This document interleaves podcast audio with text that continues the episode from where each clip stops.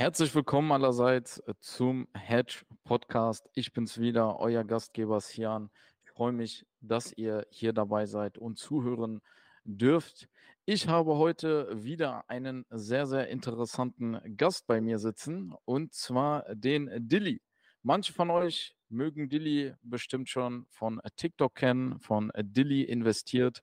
Und umso mehr freue ich mich, einen geschätzten Kollegen aus der Finanz-Creator- und Crypto-Creator-Welt bei mir einzuladen. Herzlich willkommen, Dilly, zum Hedge Podcast.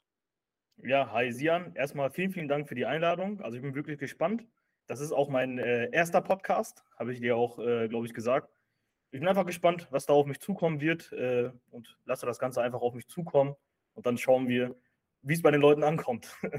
Ja, sehr gut. Ja, wie du wahrscheinlich die erste Folge gehört hast, auch mit Ismail, weißt du, dass ja. der Hedge-Podcast, wenn ich Leute einlade, einfach ein sehr entspanntes Reden ist, um ja. herauszufinden, wer ist diese Person, die uns da so viele gute Tipps gibt bei TikTok und auf den anderen Social Medias, weil wir kommen noch auf deinen YouTube-Kanal. YouTube hast du ja auch. Und genau. einfach mal hinter die Fassade zu blicken, was du persönlich so an Investments auch hast, wie du in den Kryptomarkt gefunden hast und so weiter und so fort. Ja. Dilly, wo finde ich dich? In deinem Office, zu Hause oder? Also jetzt gerade bin ich in meinem Office. Also ich mache eigentlich das meiste in meinem Office, ist 500 Meter von meinem Zuhause. Ich hatte ja, vor, vor drei Jahren auch mal ein Homeoffice, habe das mittlerweile aufgelöst, weil ich jetzt einfach, also ich denke einfach, man kann von hier aus äh, entspannter arbeiten, man hat äh, seine Ruhe und ja, also jetzt gerade bin ich in meinem Office, genau. Okay, ja, Homeoffice ist so eine Sache. Manche sagen, die können sich ja. im Homeoffice nicht so fokussieren. Ich ja habe nur Homeoffice, also okay. ich habe kein anderes Office, weil ja, ich ja. liebe Homeoffice und ist halt mhm. wirklich Geschmackssache. Noch komme ich hinterher, aber sollte ich merken, dass äh, meine Performance darunter leidet, dann ziehe ich auf mhm. jeden Fall um mit meinem Office. Ja, ja, bei mir ist ja mittlerweile auch so, ich habe auch ein paar Mitarbeiter, dazu kommen wir später auch und dann habe ich lieber alles auf einem Fleck, sage ich mal, bin selber auch vor Ort. Aber hier mache ich mein ganzes Zeugs, also das ganze Krypto, das Unternehmerische, mache ich alles von hier aus. Okay. Einfach an. Ne? Aber Homeoffice, also ich bin kein Feind davon, habe es ja auch jahrelang gemacht hat auch gut funktioniert, aber für meine eigene Produktivität habe ich gemerkt, dass es doch für mich besser ist, wenn ich so einen lokalen, festen Standpunkt habe, äh, Standort habe, wo ich dann meine Sachen äh, machen kann, weißt du? Deswegen. Natürlich. Ja, aber muss jeder für sich selber wissen, hat alles Vor- und Nachteile.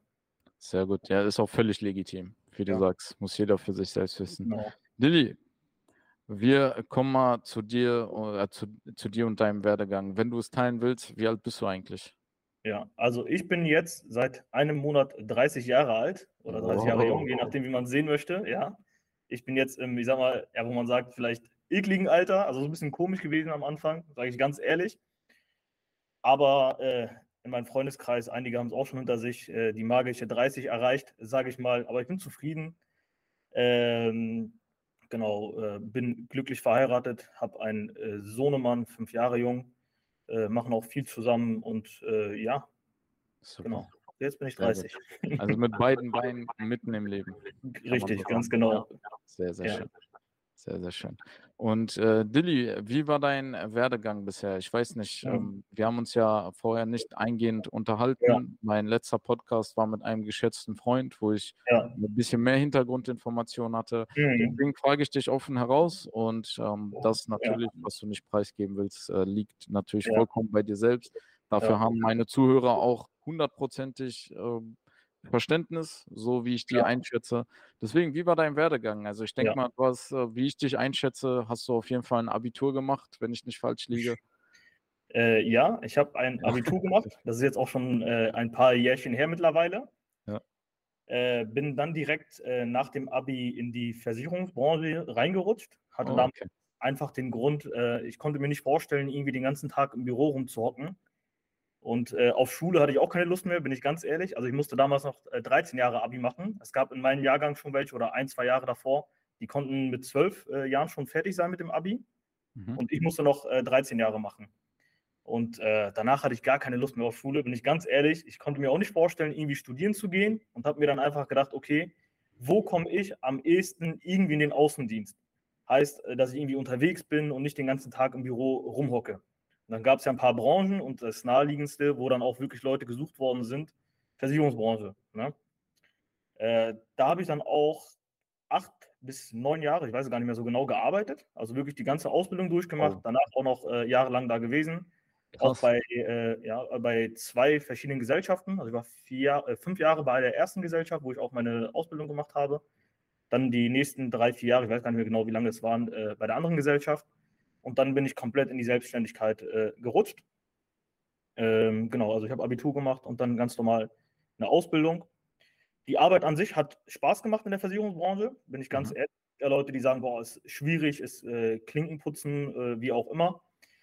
Äh, stimmt auch zum Teil, aber wenn du einen guten Vorgesetzten hast, eine gute Firma, sage ich mal, und ich hatte das wirklich in beiden Fällen, äh, da bin ich auch dankbar. Es gibt auch äh, Unternehmen, die sind da ein bisschen anders, da ist es wirklich Klinkenputzen. Äh, kann die Arbeit auch Spaß machen, nur irgendwann habe ich mir auch die Frage gestellt, okay, ist das jetzt das einzig Wahre, sage ich mal, was ich mein Leben lang machen möchte? Irgendwann habe ich dann auch, äh, irgendwann hab ich dann auch geheiratet, äh, einen Sohnemann äh, bekommen, wie gesagt. Und dann war für mich die Entscheidung klar, ich kann das jetzt nicht die ganze Zeit äh, so machen, weil ich einfach gemerkt habe, ich bin fast gar nicht zu Hause, gerade jetzt in der Versicherungsbranche. Da bist du auch meistens äh, oder sehr, sehr oft abends weg, weil du bist ja bei den Kunden, wenn die Feierabend haben. Also wenn die zu Hause sind, bist du bei denen vor Ort und machst da die Geschichten oder die kommen zu dir ins Office. Und ich habe dann meinen Sohn manchmal eine halbe Stunde am Tag gesehen oder eine Stunde und dachte mir so, ey, das kannst du nicht äh, jahrelang jetzt so machen. Ähm, habe mich dann, äh, soll ich mal alles erzählen oder willst du noch zwischen? Ja, gerne, also mich interessiert das. Ähm, ja, okay. Ähm, ist, genau. Äh, sorry, Zuschauer, mir ist das egal, ich will Dilly kennenlernen und ihr hört zu, weil ihr Dilly kennenlernen wollt. Deswegen, ich würde das gern wissen, weil ist ein super interessantes Geschäftsfeld, weil da musst du wirklich raus und reden. Das ist ja. eins der hart, härtesten Berufe, ja, meiner absolut. Meinung nach. Ja. Und aber auch einer der Berufe, der am meisten Respekt verdient, weil ich weiß nicht, warum das in der Gesellschaft, darüber, dazu kommen wir bestimmt gleich auch noch, mhm, warum das in der Gesellschaft so angesehen ist, wie es ist. Ich glaube, vielleicht wegen den falschen Gesellschaften, aber mhm. generell mhm. ist das ein Beruf, der vielen Menschen weiterhilft. Also ich verkaufe selber keine Versicherung, aber es ist ein Beruf, der vielen Menschen weiterhilft Absolut, und weiterhelfen kann und der sehr zeitaufwendig ist, wo man, ja. wenn man hinter die Fassade guckt, wie du sagst, wirklich Gas geben muss. Und ja, schon ja. an der Stelle Respekt, acht, neun Jahre dort zu überleben und weitermachen zu können und eine Familie nebenbei zu gründen, Respekt an der Stelle. Ja. Genau. Ja, äh, danke dir und äh, absolut, also kann ich so bestätigen. Ich kenne sehr, sehr viele Leute, die haben auch direkt in der Ausbildung nach zwei Monaten gesagt, das ist nichts für mich und haben dann aufgehört. Es ist ein schwieriger Job, äh, man lernt aber auch wirklich sehr, sehr viel. Also ich bin immer der Meinung, egal was du im Leben machst, äh, wenn du irgendwas erfolgreich machen möchtest, dann musst du eigentlich verkaufen können. Ob du dich selber verkaufen äh, musst oder deine Produkte, wie auch immer, du musst verkaufen können. Und äh, die beste Branche dafür ist für mich die Versicherungsbranche, weil da bist du jeden Tag am Verkaufen. Äh, es gibt dann Leute, die sagen, ja, ich bin kein Verkäufer, ich bin Versicherungsberater. Das sagen die mal in der Branche, aber am Ende des Tages, äh, ich kenne das, äh, wird, wird, abgerechnet. Da gucken die auf die, deine Zahlen, deine Vorgesetzten und egal wie korrekt die zu dir sind, meine waren wirklich korrekt, aber wenn ich mal drei, vier Monate schlechte Zahlen hatte, dann wurde direkt drauf geguckt und gesagt, hey, Kollege, was ist da los? Und äh, das ist ganz normal in der Versicherungsbranche, ist auch okay. Ich meine, es ist Vertrieb. Am Ende des Tages hast du auch gesagt, man hilft auch den Leuten. Ähm, wenn du deine Arbeit sauber machst und äh, keinen Bullshit äh, verkaufst und die Kunden auch wirklich bedarfsberecht äh, äh, berätst, sage ich mal, dann kommst du automatisch auf deine Zahlen. Dann sind die happy, empfehlen dich weiter und sind mit, dein, mit dem ganzen Kram bei dir. Und äh, so habe ich auch gearbeitet und so habe ich dann auch meine Ruhe gehabt, dass die Zahlen immer in Ordnung waren, dass alle entspannt waren. Und äh, deswegen konnte ich mich auch so lange, sage ich mal, in der Branche auch halten. Auch das ist keine Selbstverständlichkeit. Es wurden auch Leute abgesägt. Ich habe alles mitbekommen. äh, aber auch, ich sag mal, auch dieser Vertriebsdruck, da, der Druck ist da, egal wie gut du warst. Am Anfang des Jahres war immer wieder hier alles auf Null und du musstest wieder Gas geben. Und äh, auch das war ein Grund, wo ich gesagt habe, ey, das kann ich jetzt oder will ich nicht 40, 50 Jahre machen, bis ich dann irgendwie in Rente gehe oder so. Und äh, so kam es dazu, dass ich, ich meine, es war 2017, äh, ein Haus auch gekauft habe, bei mir hier vor Ort. In dem Haus, äh, danke dir, in dem Haus lebe ich immer noch. Und ähm, wenn du ein Haus gekauft hast, dann willst du auch was drin machen. Weißt du, du kaufst es ja nicht. Es ist jetzt äh, ein Haus gewesen, 70er, äh, 80er Baujahr. Dann ist es nicht, dann ist schon vieles, wo du wieder ran musst. Ne? Weiß ich nicht, Badezimmer, Küche, Wohnzimmer und so weiter. Und dann merkst du, ey, mit irgendwie zweieinhalb oder 3.000 Euro netto, was für viele vielleicht auch gutes Geld ist, kommst du damit gar nicht klar. Da musst du vielleicht irgendwie ein oder zwei Jahre sparen, damit du mal irgendwie das Badezimmer machen kannst. Oder du nimmst den Kredit auf. Und da hat es bei mir so ein bisschen Klick gemacht, dass ich gesagt habe, hey, äh, du musst irgendwas nebenbei machen. Und ich habe dann irgendwann überlegt, okay, was kannst du jetzt machen neben deiner Arbeit? Weil ich habe eine Familie, ich habe ein äh, Kind, ich habe eine Frau und äh, das Haus. Und ich kann jetzt nicht von heute auf morgen sagen, ey, alles weg und äh, ich mache mich jetzt selbstständig. Stimmt. Dann habe ich einfach rumrecherchiert, einfach auf YouTube, wirklich der Klassiker oder bei Google, online Geld verdienen. du, du, kennst es, der Klassiker. Genau. Online äh, geil, finde ich gut. Ja. Äh, Dilly, darf ich da einmal noch kurz ja. ähm, ähm, vorgreifen? Mhm. Ich habe eine Frage. Du meinst ja, wenn die Zahlen nicht so gut waren, dann ähm, ja. wurde Druck ausgeübt und. Leute haben gesagt, ja, du musst bessere Zahlen bringen oder du selbst wolltest bessere Zahlen bringen. Ähm, kannst du uns vielleicht so ungefähr sagen, was, was macht man dann, wenn jetzt in äh, deinem Job die Zahlen mhm. waren nicht so gut? Hast du dann einfach den Hörer in die Hand genommen und random Leute angerufen oder mhm. was, was, macht man dann? Ich kann mir das äh, ein bisschen schwer vorstellen. Genau, also kannst du dir vorstellen, wenn du jetzt, ich sag mal, einen guten Vorgesetzten hattest und mhm. bei mir waren die wirklich gut, da kann ich echt, echt nicht äh, Schlechtes sagen. Die hatten auch ihre Zahlen, die mussten auch ihr Team ins Verdienen bringen, sage ich mal. Richtig. Aber was du dann zuerst, du hast dann erstmal ein normales Gespräch gehabt, dann wurde gefragt, hey, was ist da los, äh, wieso, weshalb, warum? Und dann wurde dir schon ein bisschen was an die Hand gegeben. Da wurde dir zum Beispiel eine Liste gegeben mit Kunden, die jetzt zehn Jahre mal nicht angerufen worden sind von uns. Dann gesagt, ruf mal den Kunden an und frag mal nach, hey, hat sich irgendwas bei dir geändert? Ah, hast du okay. vielleicht Kinder bekommen? Hast du irgendwie ein Haus gekauft? Hast du, weiß ich nicht, ne? Äh, alles Mögliche gibt es ja da. Und dann rufst okay. du wirklich stumpf diese Kunden an und sagst hier, äh, bla bla bla, hier ist Dilly von der Versicherung X. Und äh, wir haben uns ja zehn Jahre bei denen nicht gemeldet, so ungefähr. Und es gab Kunden, die wurden wirklich zehn oder 15 Jahre nicht kontaktiert von uns. Und da hat sich dann wirklich oft was geändert. Ne? Die haben dann vielleicht geheiratet, haben Kinder bekommen und so weiter. Der Bedarf ändert sich ja dann auch. Ja. Und äh, so musst du dann wirklich stumpf, dann kommt diese Kaltakquise wieder, diese Kunden mhm. anrufen und versuchen da irgendwie was zu verkaufen. Ne? Aber okay. dann halt immer so, dass es auch passt. Und äh, wie gesagt, ich kann mir aber auch sehr, sehr gut vorstellen, dass es auch äh, Leute in der Branche gab oder auch gibt, die dem Druck halt nicht standgehalten sind und dann irgendwie irgendeinen Müll verkaufen mussten, weil dann haben die dann äh, ja an ihren Arsch auf gut Deutsch gedacht und äh, geguckt, dass sie da von der Stelle kommen. Ne? Aber so okay. war das dann wirklich. Du hast dann Listen bekommen und konntest dann gucken, wie du da äh, die Sachen äh, verkaufst. Ja. Okay, super. Dann auf diese Zahlen zu kommen. Super. Ja. Okay, ähm, kurz, war kurze Unterbrechung, sorry an der Stelle, aber danke ja, für, für das Erläutern. Und dann meinst du, du hast gegoogelt online Geld verdienen. Das, genau. was die meisten machen, was ich damals Richtig. auch erstmal gemacht habe. Wie verdiene ich online Geld? Genau. In dem Beruf, ja. Äh, man muss dazu sagen, äh, das war das erste Jahr, da, da, sind wir jetzt gerade in 2017, wo ich das Haus mhm. auch gekauft habe und äh, mich dann das erste Mal äh, beschäftigt habe mit dem Thema Geld verdienen. Okay. Da bin ich das erste Mal auch auf Kryptowährungen gestoßen. Ich habe ja. nicht meine ersten Kryptowährungen gekauft, leider. Also war ungefähr, ich glaube, März 2017, April. Da war, glaube ich, Ether noch irgendwo unter 100 Dollar oder so. Ich weiß ja. es gar nicht mehr so genau. Ja. Und ich habe das einfach nur gelesen, Kryptowährungen explodieren und keine Ahnung, äh, kam irgendwie auf das Thema. Und ich habe einen äh, Freund, äh, ein befreundeter Programmierer, ein Entwickler und ich würde sagen auch einer der besten in Deutschland. Und ich habe den einfach mal angehauen, hey, was hältst du von Kryptowährungen? Hast du davon schon mal was gehört? Und er hat dann gesagt, ja, nee, äh, Finger weg und alles ein bisschen heikel. Und ich so, hm, okay, Kryptowährung, wenn der Entwickler sagt, lass mal, habe ich nicht angepackt. Ne? Ich so, komm, lass mal. Aber das war das erste, der erste Berührungspunkt mit Kryptowährung, aber leider nicht gekauft. Ähm, dann bin ich auf das Thema ähm, Amazon KDP gestoßen. Das ist äh, E-Books im Selbstverlag verkaufen.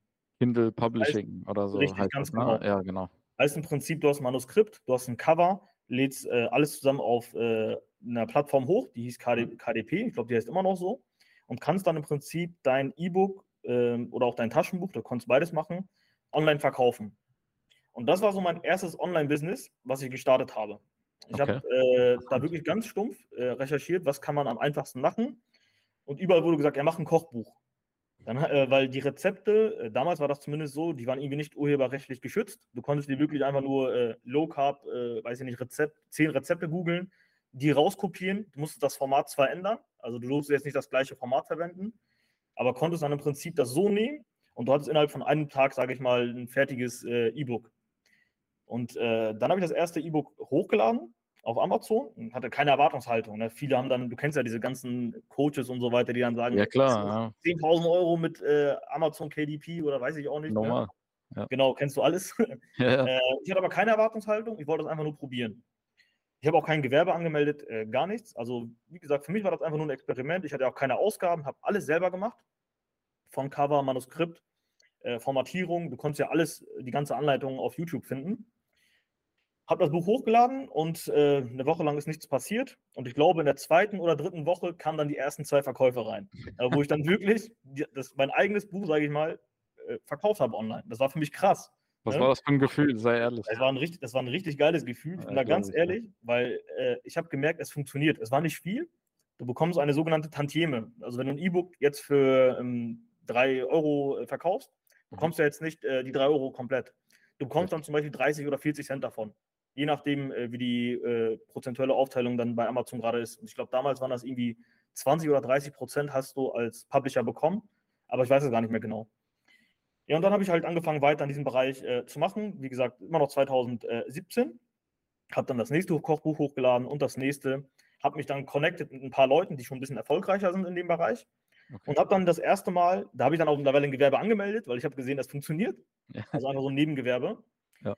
Äh, und das konnte ich halt gut neben meiner Arbeit machen. Ich bin dann meistens auch äh, früher aufgestanden, um die Sachen halt äh, hochladen zu können. Also ich musste, also ich konnte relativ spät zur Arbeit. Also wir haben um 9 Uhr angefangen und dann bin ich meistens so um 6 Uhr oder so aufgestanden, habe dann ein, zwei Stunden mich um äh, das Online-Business gekümmert und äh, war dann ganz entspannt äh, auf der Arbeit.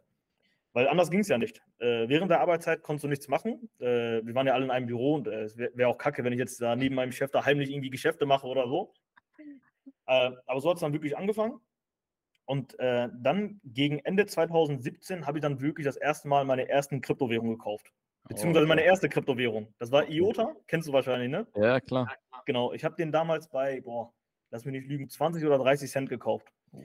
Damals gekauft, habe mich in das Projekt auch verliebt, was äh, bis heute, wo ich sage, ist ein Fehler gewesen. Man darf sich nicht in Kryptowährungen verlieben, also ein Projekt, aber ich glaube, das weißt du auch. Guter Punkt, ähm, auch wichtiger Punkt, hast du recht. Ja, ganz wichtig. Und, aber dazu kommen wir später wahrscheinlich nochmal äh, mehr. Aber das war so meine erste Kryptowährung, die ich gekauft habe. Ich habe ganz stumpf mich auf äh, Binance angemeldet und äh, geguckt. IOTA hat da recherchiert, der ähm, CEO damals, vielleicht kennst du den noch, Dominik China heißt der, glaube ich. Ja. Der kommt auch aus Deutschland und äh, die Foundation ist ja, glaube ich, auch in Deutschland gegründet worden, die IOTA Foundation. Ich dachte mir so, ey, geil, deutsches Projekt, äh, ich kaufe da mal was. Und ich glaube, ich habe da irgendwie 300 Euro oder 400 Euro, also alles, was ich zusammenkratzen konnte, äh, zusammengenommen, mein ganzes Geld und ab in IOTA. Und ähm, dann habe ich auch den ersten Pump äh, miterlebt. Der ist ja irgendwie gestiegen auf 4 oder 5 Dollar. Äh, den Pump habe ich nicht komplett mitgenommen, ne? weil ich war ein Anfänger und du weißt, wie das ist als Anfänger. Ne? Der steigt ja. da irgendwie, macht ein 2x und denkst dir, geil, du verkaufst das. Und aus den 300 äh, Euro wurden da irgendwie 1000 Euro und ich dachte mir so, geil alles super gemacht und dann siehst du, der steigt dann weiter und weiter und weiter und denkst, scheiße.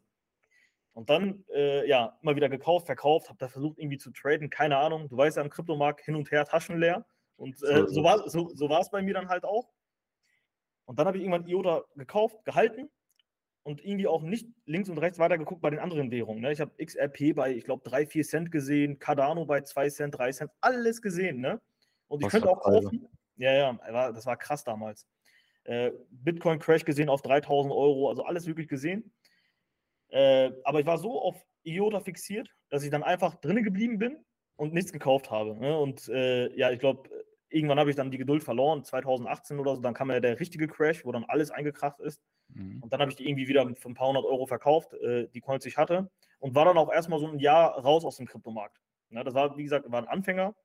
Und äh, zuerst war alles geil und alles spannend. Äh, dann den ersten Crash miterlebt und dann war ich auch weg vom Markt. Ja, ich glaube, das können auch viele nachvollziehen, weil ich glaube, sehr, sehr viele haben 2021 angefangen, mhm. in Krypto zu investieren. Dann im November war ja der Peak, das All-Time-High bei allen Währungen gefühlt. Ja. Und danach haben die große Verluste gemacht und jetzt fassen die es nicht mehr an. Also ja, ich glaube, fast jeder kann das nachvollziehen. Habe ich selber auch schon erlebt, bin ich ganz offen. Also ja. auch wichtiger Punkt, den ja. du da nennst. Ja, also ich genau. finde, ich denke, die Erfahrung muss man auch mal gemacht haben, weil sonst, äh, also ein Bullenmarkt, sage ich immer, ist Lehrgeld. Das ist so. Ja. Beim zweiten, dritten, den du da siehst, da musst du spätestens dabei sein. Also so ist jetzt meine Erfahrung oder auch mit Leuten, denen ich jetzt geredet habe. Weil du kennst das so, wenn du im Crypto-Space ein bisschen mehr unterwegs bist auf Social Media, dann lernst du ja auch ganz, ganz verrückte Leute kennen, die schon seit 2012, 13 äh, und so weiter dabei sind. Ja, das die sagen das auch. Der erste Bullmarkt, Lehrgeld, wirklich. Ja. Also meine, meine Meinung auch und von den Leuten, mit denen ich geredet habe, auch, ja.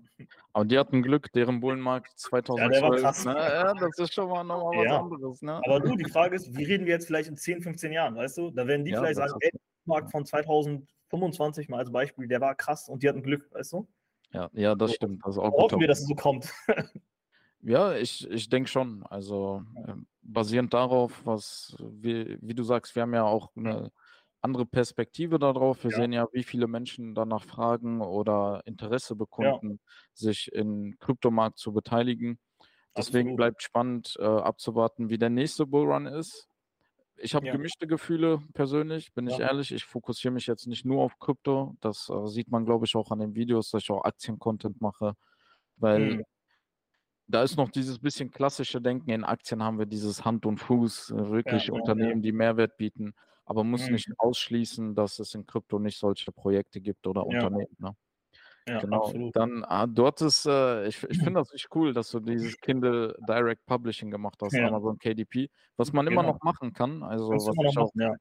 was ich auch empfehle, wenn man, also jetzt hat man natürlich durch ChatGPT und solche AI-Tools eine Flut an Content, muss man wirklich sagen. Das heißt, man muss sich ein bisschen besser und äh, stärker hervorheben. Also ja, der Markt hat sich komplett, äh, komplett gedreht mittlerweile. Ja. Äh, ich habe das ja auch weitergemacht. Ne? Ähm, wie gesagt, wir sind jetzt in 2018, da habe ich das Ganze jetzt äh, weitergemacht, habe auch ähm, das Ganze skaliert durch äh, Freelancer und so weiter. Mhm. Äh, konnte dann im Monat anstatt irgendwie zwei Büchern auf einmal vier oder fünf raushauen und das Ganze ist dann immer weiter gewachsen.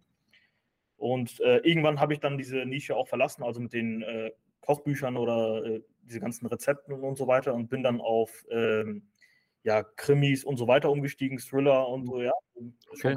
Sachen. Hatte dann aber auch gute Ghostwriter, die das dann auch gemacht haben. Also du arbeitest ja mit dann, äh, dann mit äh, Ghostwritern, beschreibst die mhm. Texte mhm. nicht selber, weil ich bin kein, weiß ich nicht. Kein, ja, ich wollte gerade sagen, Dilly, so hätte ich dich jetzt nicht eingeschätzt, nee. dass du mir so ein äh, äh leider nicht, also Krimi ich selber geschrieben haben, aber habe ich nicht. Du hast dann Ghostwriter, du gibst denen quasi den Plot vor, also Klar. du sagst denen, hey, das und das soll in der Geschichte vorkommen, weil interessiert bin ich wohl an diesen, äh, äh an diesen Sachen. Dann äh, gibst du ihm die Story so ein bisschen in vielleicht äh, 100, 200 Wörtern und der macht daraus eine richtige Story. Und äh, das alles äh, packst du dann auch wieder auf Amazon hoch und dann bist du auf einmal in einer Nische unterwegs, wo die Leute auch ganz anders konsumieren. Weil so richtige Leseratten, musst du dir wirklich vorstellen, die lesen einen Krimi am Tag teilweise. Weißt du, die haben ihren Kindle, die haben ihren Kindle und äh, laden da jeden Tag einen Krimi äh, drauf und lesen dann wirklich 300 Seiten, 400 Seiten jeden Tag. Das heißt, äh, der Markt ist nicht so gesättigt wie jetzt bei so einem Kochbuch. Ja. Äh, so ein Low-Carb-Buch kaufst du dir vielleicht einmal. Wenn es dir nicht gefällt, dann vielleicht ein zweites Mal, aber das ja. war's. Weißt du? Und äh, bei so einem Krimi oder so, da kannst du ja hunderte, hunderte im Jahr kaufen. Und äh, das war dann bei mir der Gamechanger, wo ich dann wirklich die ersten Male gutes vierstelliges Geld verdient habe. Ich habe auch ein Video dazu hochgeladen äh, auf meinem Kanal. Da habe ich, glaube ich, auch die Sachen eingeblendet. Ich glaube, 6.000, 7.000 Euro waren das so in der Spitze im Monat, wo dann, äh, ich sag mal, die Hälfte irgendwo hängen geblieben. Ich glaube, 60 Prozent äh, sind dann hängen geblieben. Mhm. Der Rest ist dann wieder äh, weggegangen für äh, Marketing, Facebook-Ads, äh, Ghostwriter, Cover-Designer und so weiter. Aber du musst dir vorstellen, ich habe dann in meinem Job äh, mein Geld verdient und habe dann nebenbei noch drei, vier Scheine jeden Monat verdient mit diesem Geschäft. Okay. Und das war dann so das erste Mal, wo ich dann besseres Geld verdient habe. Und äh, das habe ich dann auch, ähm, wie lange habe ich das gemacht? Ich glaube bis Mitte 2020. Bin mir jetzt nicht hundertprozentig oh, sicher. Okay. Also, ich also doch schon eine Zeit, also ja. schon eine gute Zeit, ne? Ja, absolut. Also ich habe das die ganze Zeit so durchgehend äh, gemacht. Ähm, habe dann zusammen mit einem Partner noch äh, eine App äh, rausgebracht. Da ging es auch um das Thema äh, Lesen. Mhm. Äh, die App gibt es mittlerweile nicht mehr. Wir haben die dann auch äh, später verkauft. Das war im Prinzip so ein äh, Preisradar für E-Books. Oh, heißt, okay. du hast die App auf deinem Handy und wenn du dann siehst, ähm, irgendwie ein Buch wird auf Amazon um 30 Prozent reduziert, dann wurde dieses äh, Buch in dieser App angezeigt. War eigentlich eine coole Idee. Äh, hat dann nicht mehr so ganz gut funktioniert, weil diese Skripte bei Amazon immer wieder Faxen geschoben haben und wir hatten immer Downtimes und so weiter. Dann gesagt, komm, ey, bevor da irgendwie komplett kaputt geht, äh, haben wir mit jemandem geredet, der das unbedingt haben wollte. Der hatte da irgendwie Programmierskills, wo er gesagt hat, ich mache das selber, so gut, dann mach das selber. Auch nicht für viel Geld abgegeben. Äh, ich ja, kann die Zahl ja nennen, ich glaube, lass mich nicht lügen, ich glaube 15.000 Euro. Also für die App war das nicht viel. Das war okay, aber für die App war das nicht viel, weil äh, ich habe es ja gesagt, ich habe ja noch diesen Kollegen, diesen Programmierer, der hat da schon ein paar Monate dran äh, getüftelt und du weißt ja, wie teuer Entwickler sind mittlerweile. Oh ja. Ja. Das stimmt. Ich weiß, du hast ja selber auch. Aber, aber, ist gut so, ne? Du hast ja dann ja. quasi mit deinem Kollegen, dem Programmierer, etwas richtig. aus dem Nix erschaffen, so, ne? Genau, und ja. diese 15.000 quasi produziert, ja, sozusagen genau, zusammen. Absolut. Deswegen, also ich finde das eine gute Summe an sich. Ja, genau. Äh, ja, dann ähm, musst du dir vorstellen, bin ich auch wieder in den Kryptomarkt äh, reingekommen, mhm. mit aber eher kleinerem Kapital. Ich habe gesagt, am Anfang waren es äh, 300 Euro. Da waren es dann schon ein paar tausend Euro, aber jetzt auch nicht irgendwie 20.000, 30.000 Euro, sondern jeden Monat, wie es gerade ging, irgendwie 400, 500 Euro investiert. Also so wie es gerade übrig war, habe ich dann investiert. Ähm, habe dann auch meine erste äh, Immobilie gekauft, die ich äh, vermietet habe, also die ich bis heute noch habe. Okay. Äh, auch mit dem äh, Geld, sage ich mal, von dem Nebenbusiness, weil äh, das hat alles gut funktioniert und äh, ich habe mich halt nicht an diesen irgendwie einen teureren Lifestyle gewöhnt oder so. Es war alles mhm. eigentlich wie beim Alten. Wir hatten unser Haus, äh, alles war entspannt. Ähm, und du warst noch am Arbeiten normal? Ich war am Arbeiten noch, genau. Oh, krass, ich war Respekt. Ganz, ich war, danke dir.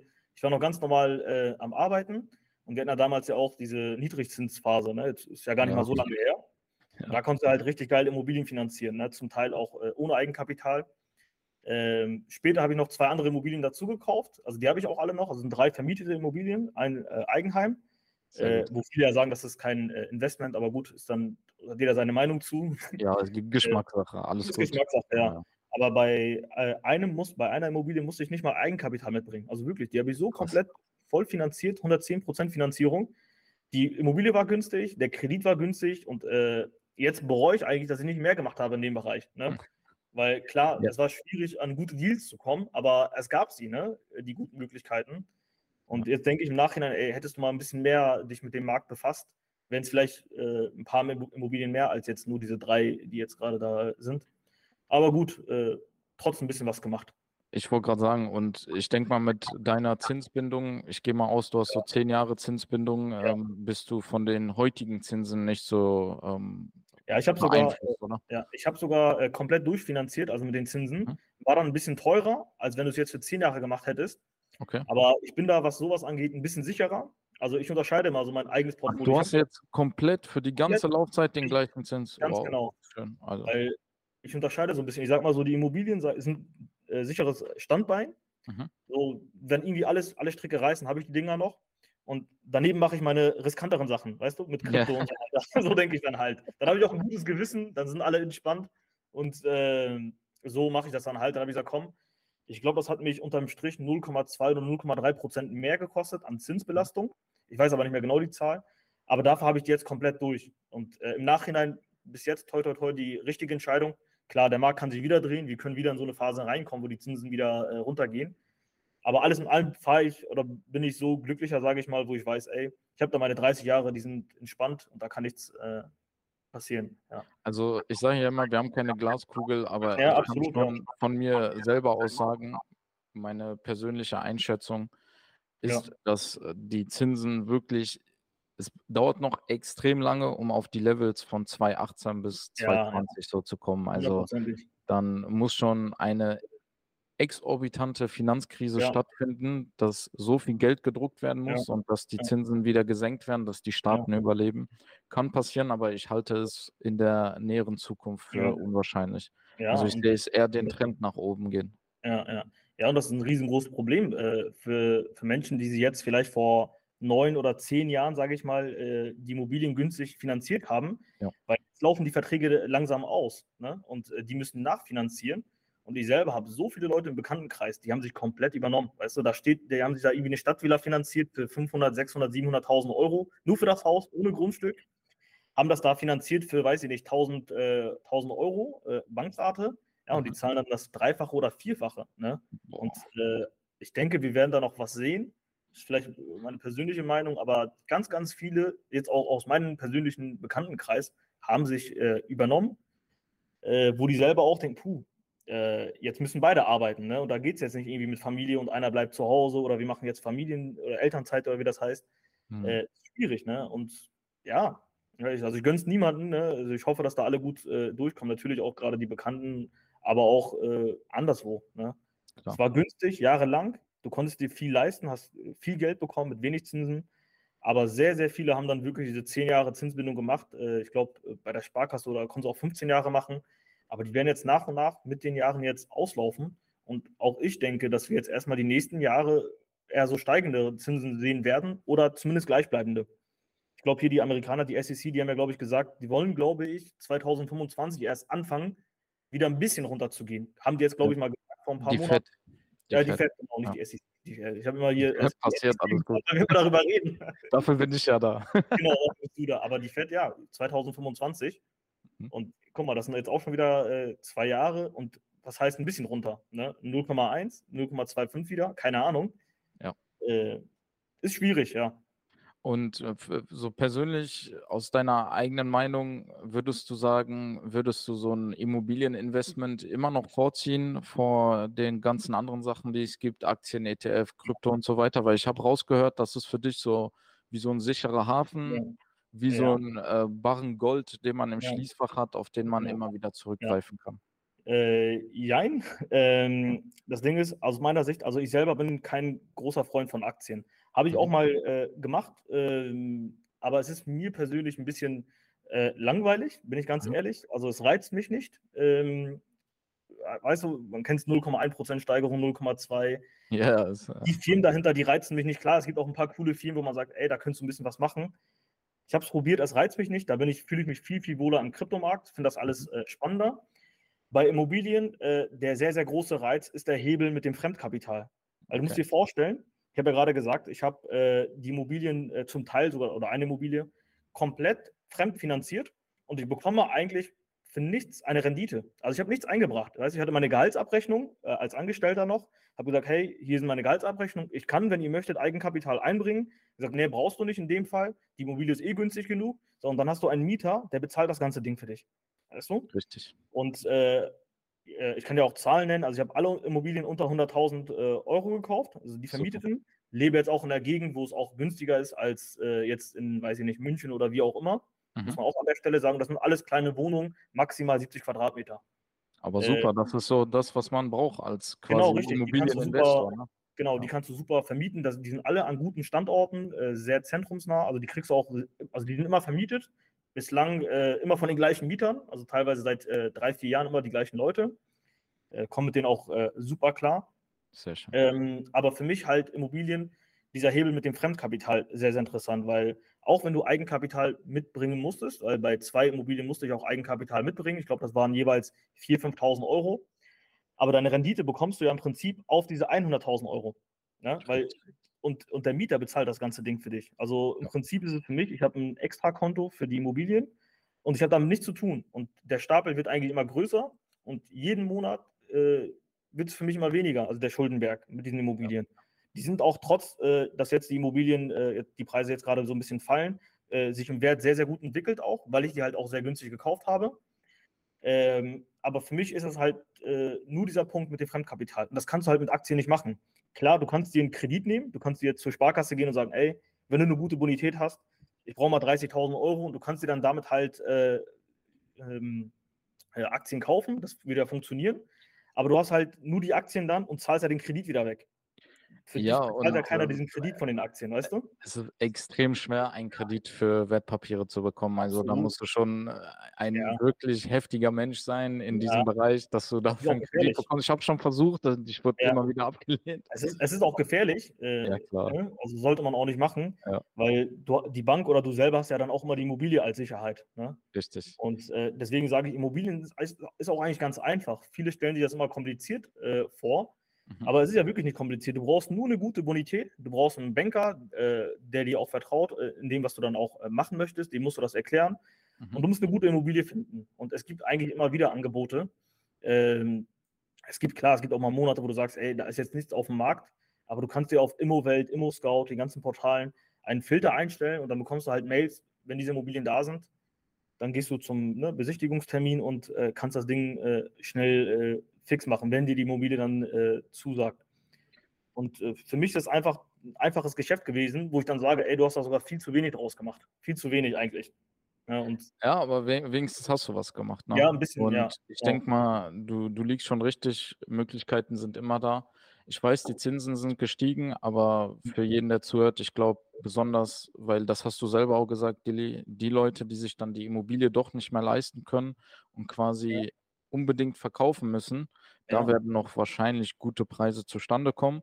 Ja. Und auch zu dem Gesamtpreis muss ich sagen, also zur Wertsteigerung der Immobilie, jetzt, äh, ich würde gar nicht drauf gucken, also ob die Immobilie ja. im Wert steigt, sondern ich würde wirklich auch nur für die Mieten gucken und das halt für ewig halten. Ne? Und wie du sagst, wenn der Schuldenberg abbezahlt ist von dem Mieter, beziehungsweise ja. von denen, die da drin sind und dann hat man sein passives Einkommen. Ne? Also viele sagen auch, ne, lohnt sich nicht mehr dies und das, aber ganz ehrlich, das ist Grund und Boden. Das lohnt sich immer. Ne? Das, und Wohnung, das lohnt sich. Ne? Ja. Also, äh, du musst auch vorstellen, äh, die Zeit spielt ja auch für dich ne? in äh, zweierlei Maß. Das eine ist, der Kredit wird ja immer weniger.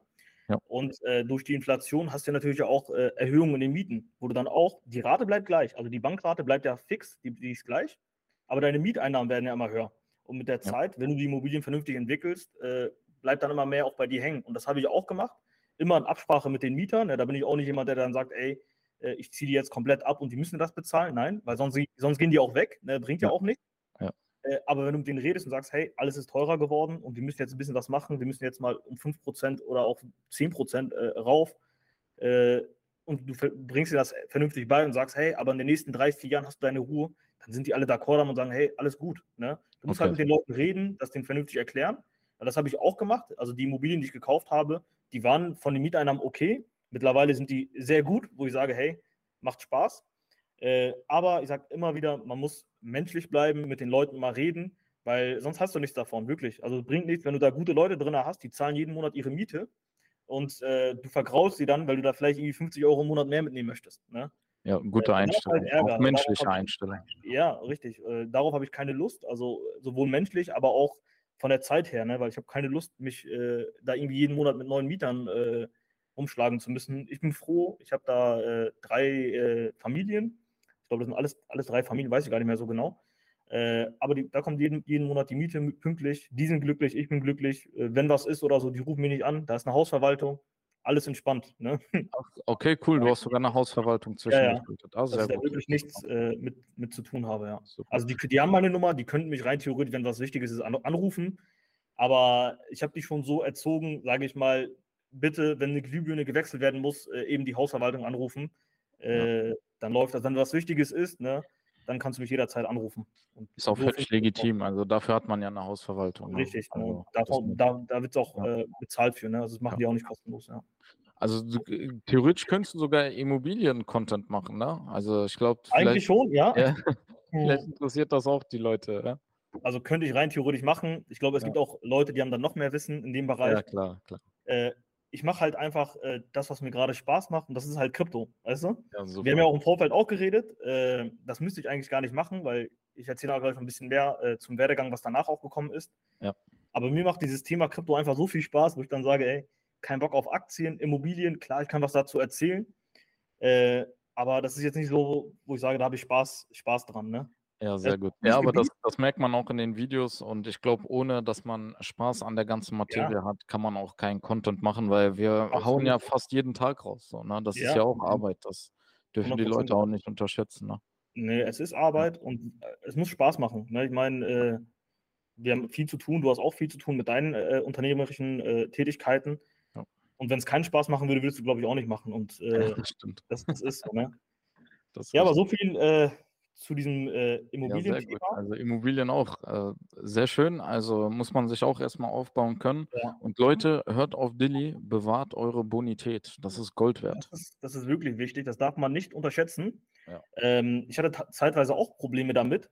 Du kennst ja hier diese Vergleichsportale wie Check24 oder so. Ne? Richtig. Ne? Ja. Und ich weiß gar nicht mehr, welches Portal das war. Und ich dachte mir so, ey, ich suche mir meinen Immobilienkredit selber raus. Ne? Ich bin schlauer als der Banker und äh, ich gucke mal, dass ich da irgendwie was mit 0,5% Zinsen bekomme, komplett ja. durchfinanziert. Ich meine Daten eingegeben und alles, was machen die? Die stellen ja tausende Anfragen an die Schufa. Ich glaube mittlerweile, glaub, mittlerweile Check24 und so machen das nicht mehr, dass sie diese Vorabanfragen rausschicken an die Schufa. Ich weiß das gar nicht mehr so genau. Aber die Plattform, ich weiß gar nicht mehr, welche das war. Ich will jetzt hier keinen Shitstorm verursachen oder so. Ich glaube, das war Verifox, Check24, irgendjemand davon. Keine Ahnung. Ne? Und dann gucke ich mal den Schufa-Score an und denke, hä? Irgendwie, weiß ich nicht, äh, 91 Prozent oder sowas. Ne? Obwohl wow. du wirklich, das ist richtig scheiße. Ja. Und dann steht da Anfrage an die Bank, Anfrage an die Bank, Anfrage an die Bank, Anfrage an die Bank. Und für die Banken sieht das dann so aus, ey, der Typ musste jetzt 80 Banken anfragen, weil er bei Bank A keinen Kredit bekommen hat, bei Bank B keinen Kredit bekommen hat, bei Bank C keinen Kredit bekommen hat und so weiter. Okay. Und äh, bis ich das dann kapiert habe, ne, äh, das, hat, das hat gedauert, weil ich wusste nicht, was los ist. Ne? Äh, es hat dann trotzdem geklappt. Das war vor der dritten Immobilie, wo das bei mir dann aufgeploppt ist, wo ich dann gesagt habe, ey, scheiße. Ah, okay, und mein okay. Banker, der kannte mich, der wusste, ey, Kollege, du hast da einen Fehler gemacht. Hör auf mit deinem Vergleich da, ne? alles gut, ich nehme das nicht übel. Ne? äh, ja, wirklich. Kein, kein Nur exposed, ja. komplett exposed. Ne? Und am Ende musste ich trotzdem dahin gehen und betteln dann. Ne? Aber ja. ja so war das wirklich. Der hat es ja auch nicht böse genommen. Ich habe gesagt, Ja, ey, klar.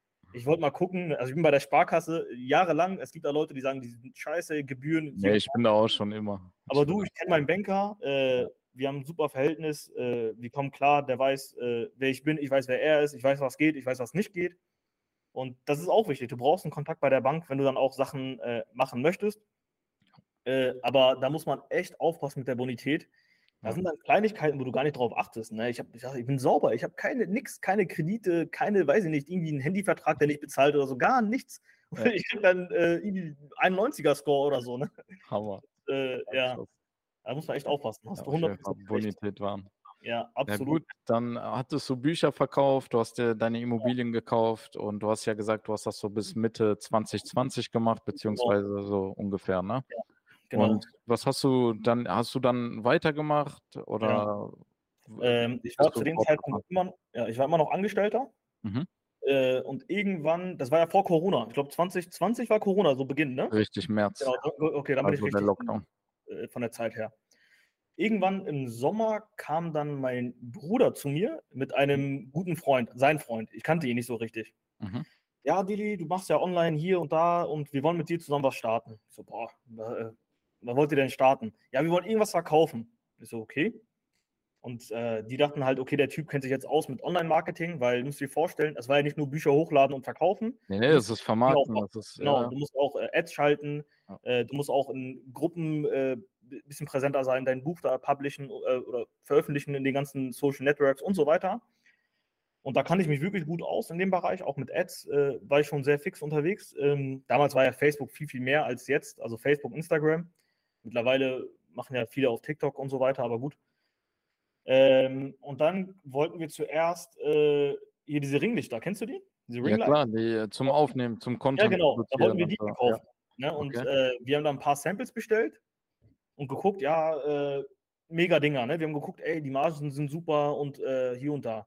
Okay. Dann haben wir ein bisschen mehr Research betrieben und haben gesehen, ey, da gibt es schon zwei, drei äh, Wettbewerber, sage ich mal, die mit den Preisen machen können, was sie wollen, weil die haben dann irgendwie so eine Preisaktion gemacht, minus 50 Prozent und Mhm. wir wären dann gar nicht mehr profitabel. Und dann haben wir gesagt, wir machen das nicht mehr. Okay. So. Äh, wir haben aber schon Bilder und so alles gemacht. Ne? Und äh, voll viel Aufwand betrieben, Webseite war fertig, Domains angemeldet. Ich glaube, ringlicht24.de oder ringlight24.de, alles reserviert. Ne? Genial, okay, ja, ich mag sowas, ja. Genau. Ähm, dann äh, musst du dir vorstellen, einen Monat vor, vorher oder zwei Monate vorher war ich auf einem Geburtstag von einem Cousin von mir. Okay. Und hat ein Gerät ausgepackt. So, hey, ja, wer will sich massieren? So, hey, was ist das? Eine Massagepistole. Fand okay. Richtig, richtig geil damals. Ne? Habe auf Amazon geguckt, dass ich das für mich selber bestelle und äh, da kannst du dann selber so, ne? Du kennst ja diese, die Dinger. Ja, diese Pistolen, dieses, Ja, genau. das, was so halt ähm, vor und zurück geht quasi. Ganz Was, genau, richtig, ja. okay. Und äh, ich fand die Dinger richtig geil und äh, habe mich dann daran erinnert, als wir gesagt haben, wir machen diese Ringlights nicht mehr. Und ich habe den Jungs gesagt, ey Jungs, wenn wir was machen wollen, dann machen wir jetzt äh, Massagepistolen. Und die so, ich habe auch einen geilen Namen. Wir haben den Namen uns überlegt und irgendwas mit Fitness, Fitnessgarn. Und so, ja komm, wir machen, ich weiß ich, ich sag's jetzt einfach, scheißegal. Ich habe ja vorher gesagt, boah, ich weiß nicht, ob wir jetzt so über äh, Online-Business reden. Äh, Ja, wie gesagt, ist vollkommen, dir, egal. zu überla ist vollkommen dir überlassen, Das ist also stimmt. Jetzt habe ich eh so viel erzählt. Ich glaube, das können wir auch noch auspacken. Dann haben wir uns auf den Namen Fitgun geeinigt. Wir haben gesagt, komm, Okay. wir machen Fitgun.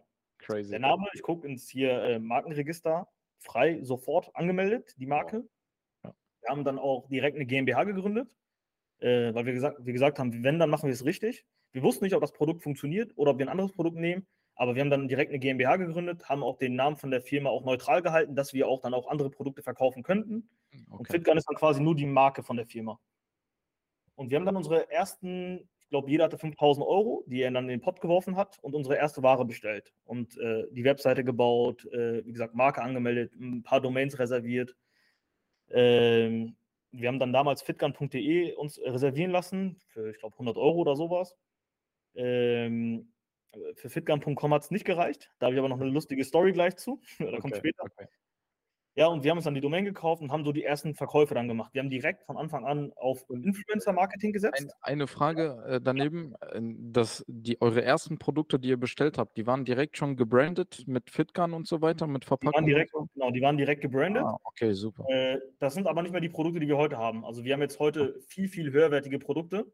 Mhm. Damals, wir hatten ja selber keine Ahnung. Man muss sich vorstellen, äh, wir haben zwei, drei Geräte getestet, haben uns mehr Samples äh, zuschicken lassen und haben dann halt das genommen, was jetzt gerade passt muss dir vorstellen, wir wurden, oder die Jungs vor allem, wurden, die sind auch ein paar Jahre jünger als ich, ein bisschen ungeduldig, die wollten unbedingt was machen.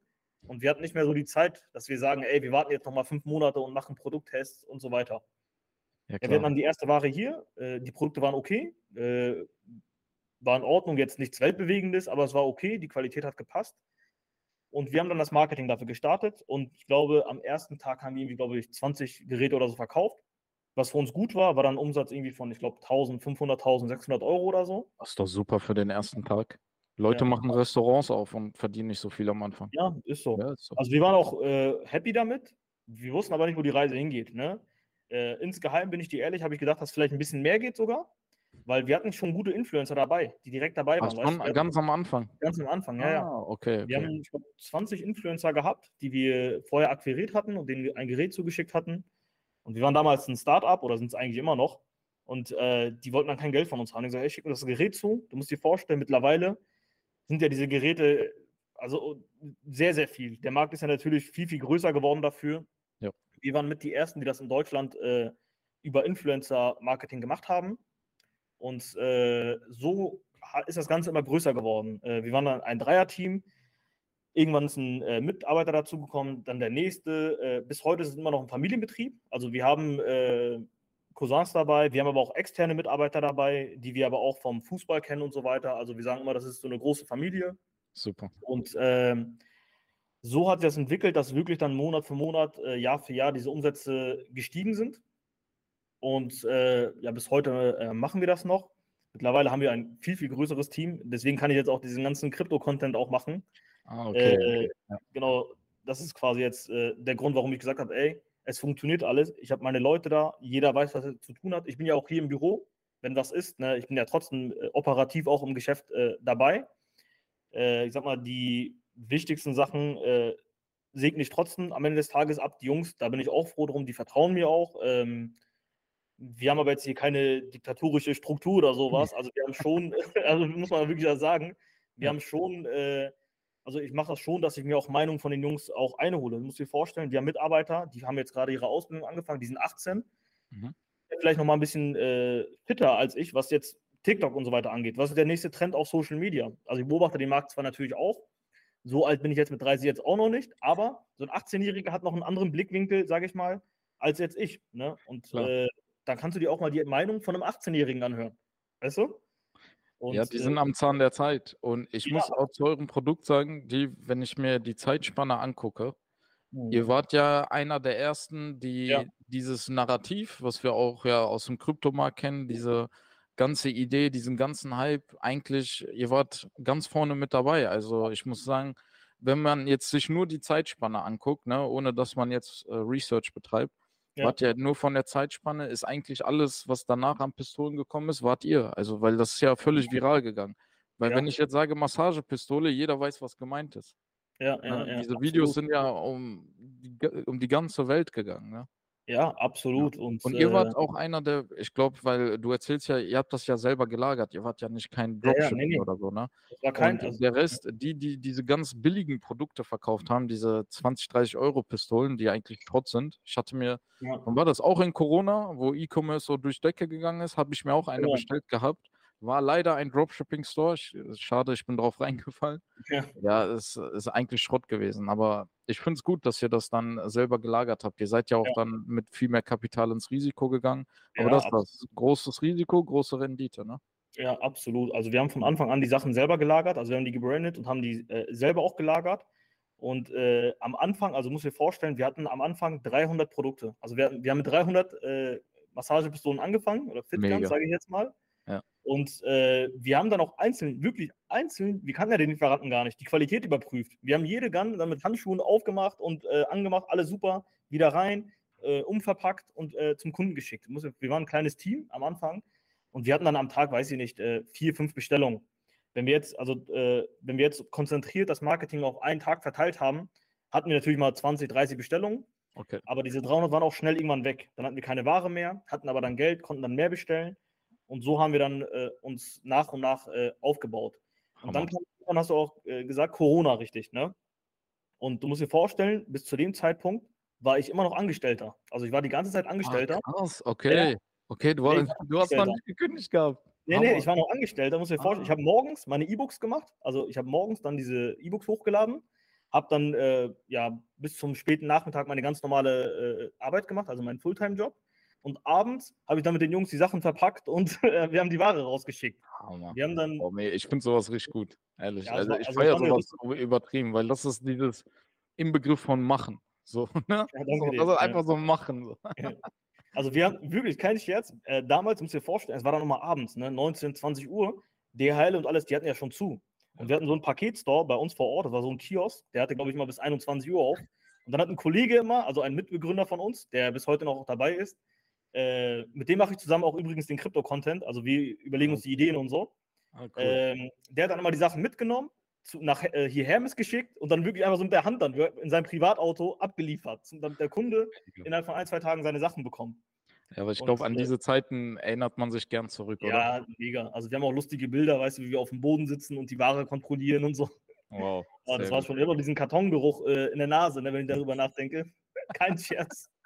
Hammer. Aber, sehr, sehr äh, aber es, es, war, es war eine coole Zeit, aber es war auch sehr, sehr anstrengend. Also vor allem muss ich dir vorstellen, äh, ich habe ja gerade gesagt, 6, 7 Uhr aufgestanden, manchmal bin ich auch um 5 Uhr aufgestanden.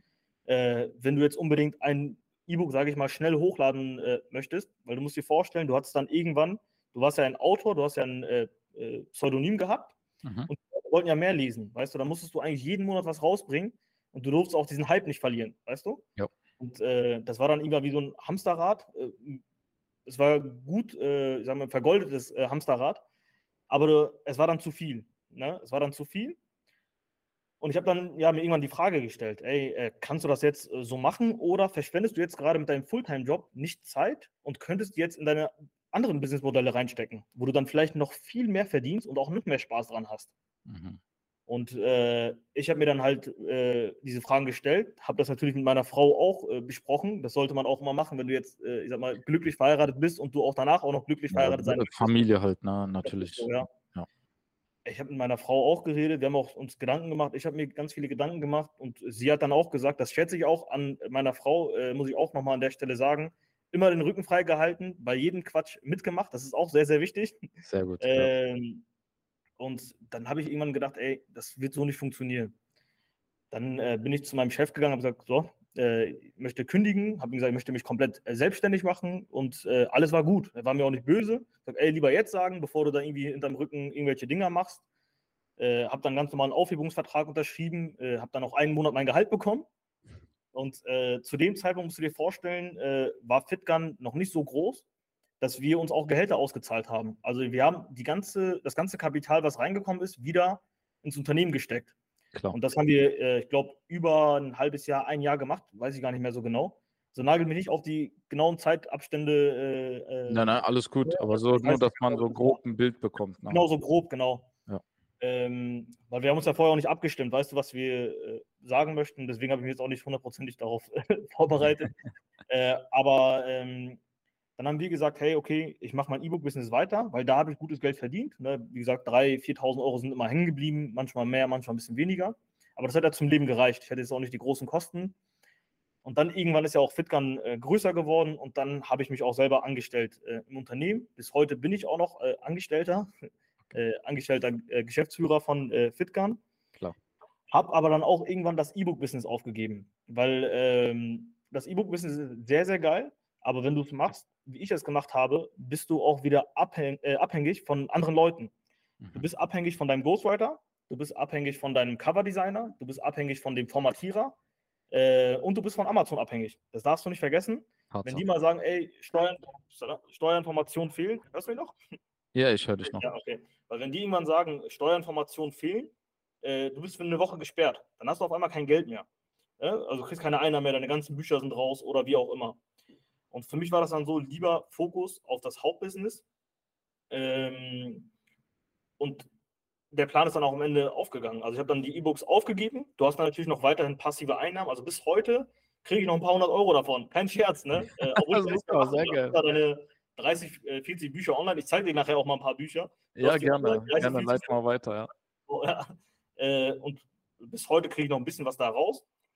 Muss dir vorstellen, ähm, ich habe das schon ziemlich professionell gemacht. Ich habe irgendwann aus den E-Books ja dann Taschenbücher gemacht, aber auch Hörbücher. Ich hatte dann auch einen Hörbuchsprecher, der hat dann auch Hörbücher daraus gemacht. Oh, okay. Aber es war dann ein bisschen zu viel Aufwand für das Geld am Ende des Tages. Wie gesagt, 3.000, 4.000 Euro sind nice to have. Äh, habe ich sehr, sehr gerne mitgenommen. Aber irgendwann habe ich aus anderen äh, Quellen mehr Gelder verdient als bei den Büchern viel mehr Geld und wo ich gesagt habe, hey, das ist, lohnt sich nicht mehr. Klar. Dann äh, ein Jahr später, 2021, das war auch nochmal Corona-Zeit, mhm. äh, ist noch ein äh, anderer Bruder von mir, ich habe zwei Brüder, äh, mit, dem ich, mit denen ich auch äh, ein sehr, sehr gutes Verhältnis äh, habe. Okay.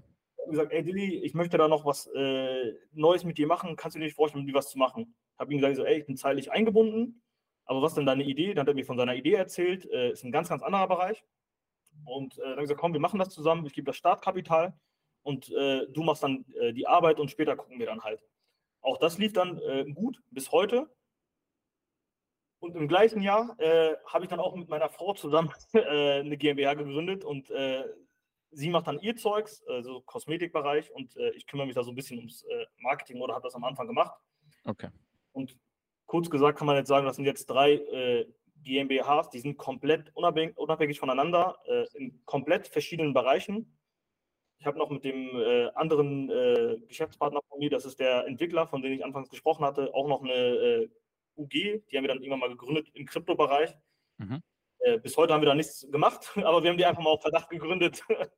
Äh, ja, wer weiß, ne? Ist gut, sowas schon weiß, ready ja. zu haben. Da musst du nicht mehr zum Notar und so weiter. Ja, genau, also Dilly, ähm, wenn man dich sieht äh, online auf TikTok, wo dich wahrscheinlich die meisten gesehen haben, denkt man, er ist ein Creator, aber so wie es sich rausstellt, bist du ja durch und durch ein Unternehmer, ne?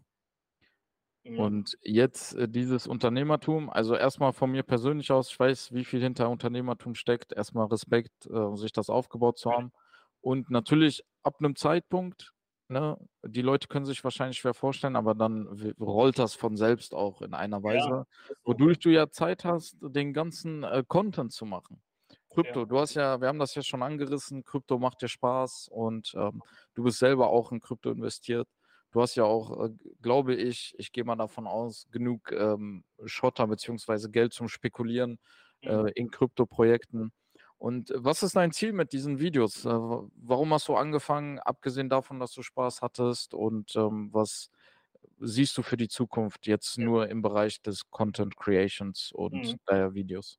Ja, äh, also erstmal äh, zu der ersten Sache, äh, ja, also mittlerweile, das kann ich einfach hier so sagen, äh, geht es mir finanziell äh, so gut, dass ich sagen kann, ich kann auch mal Spekulationen eingehen, die dann vielleicht mhm. auch nicht funktionieren.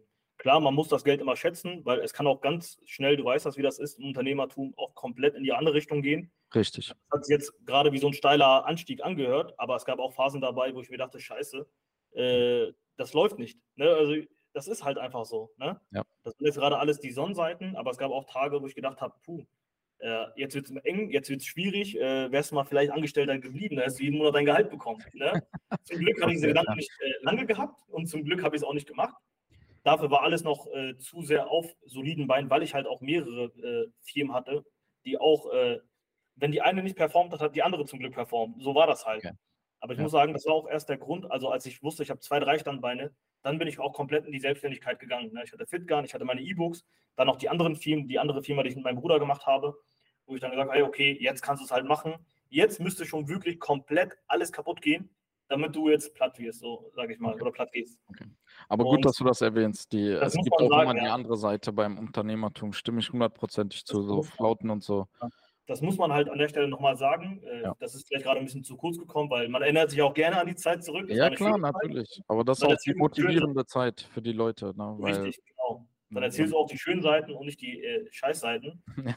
Ganz kurz gesagt, du wartest auf deine Ware, äh, die Ware kommt nicht, du denkst dir, ey, haben die uns jetzt verarscht? Das Geld ist weg, die Ware ist nicht da und du denkst dir, scheiße, wo ist die Ware? Ne? Ja, ja. Solche Geschichten zum Beispiel. Oder die Website ist down. Äh, oder äh, alles Mögliche halt, ne? Aber egal, jetzt ähm, zu deiner eigentlichen Frage.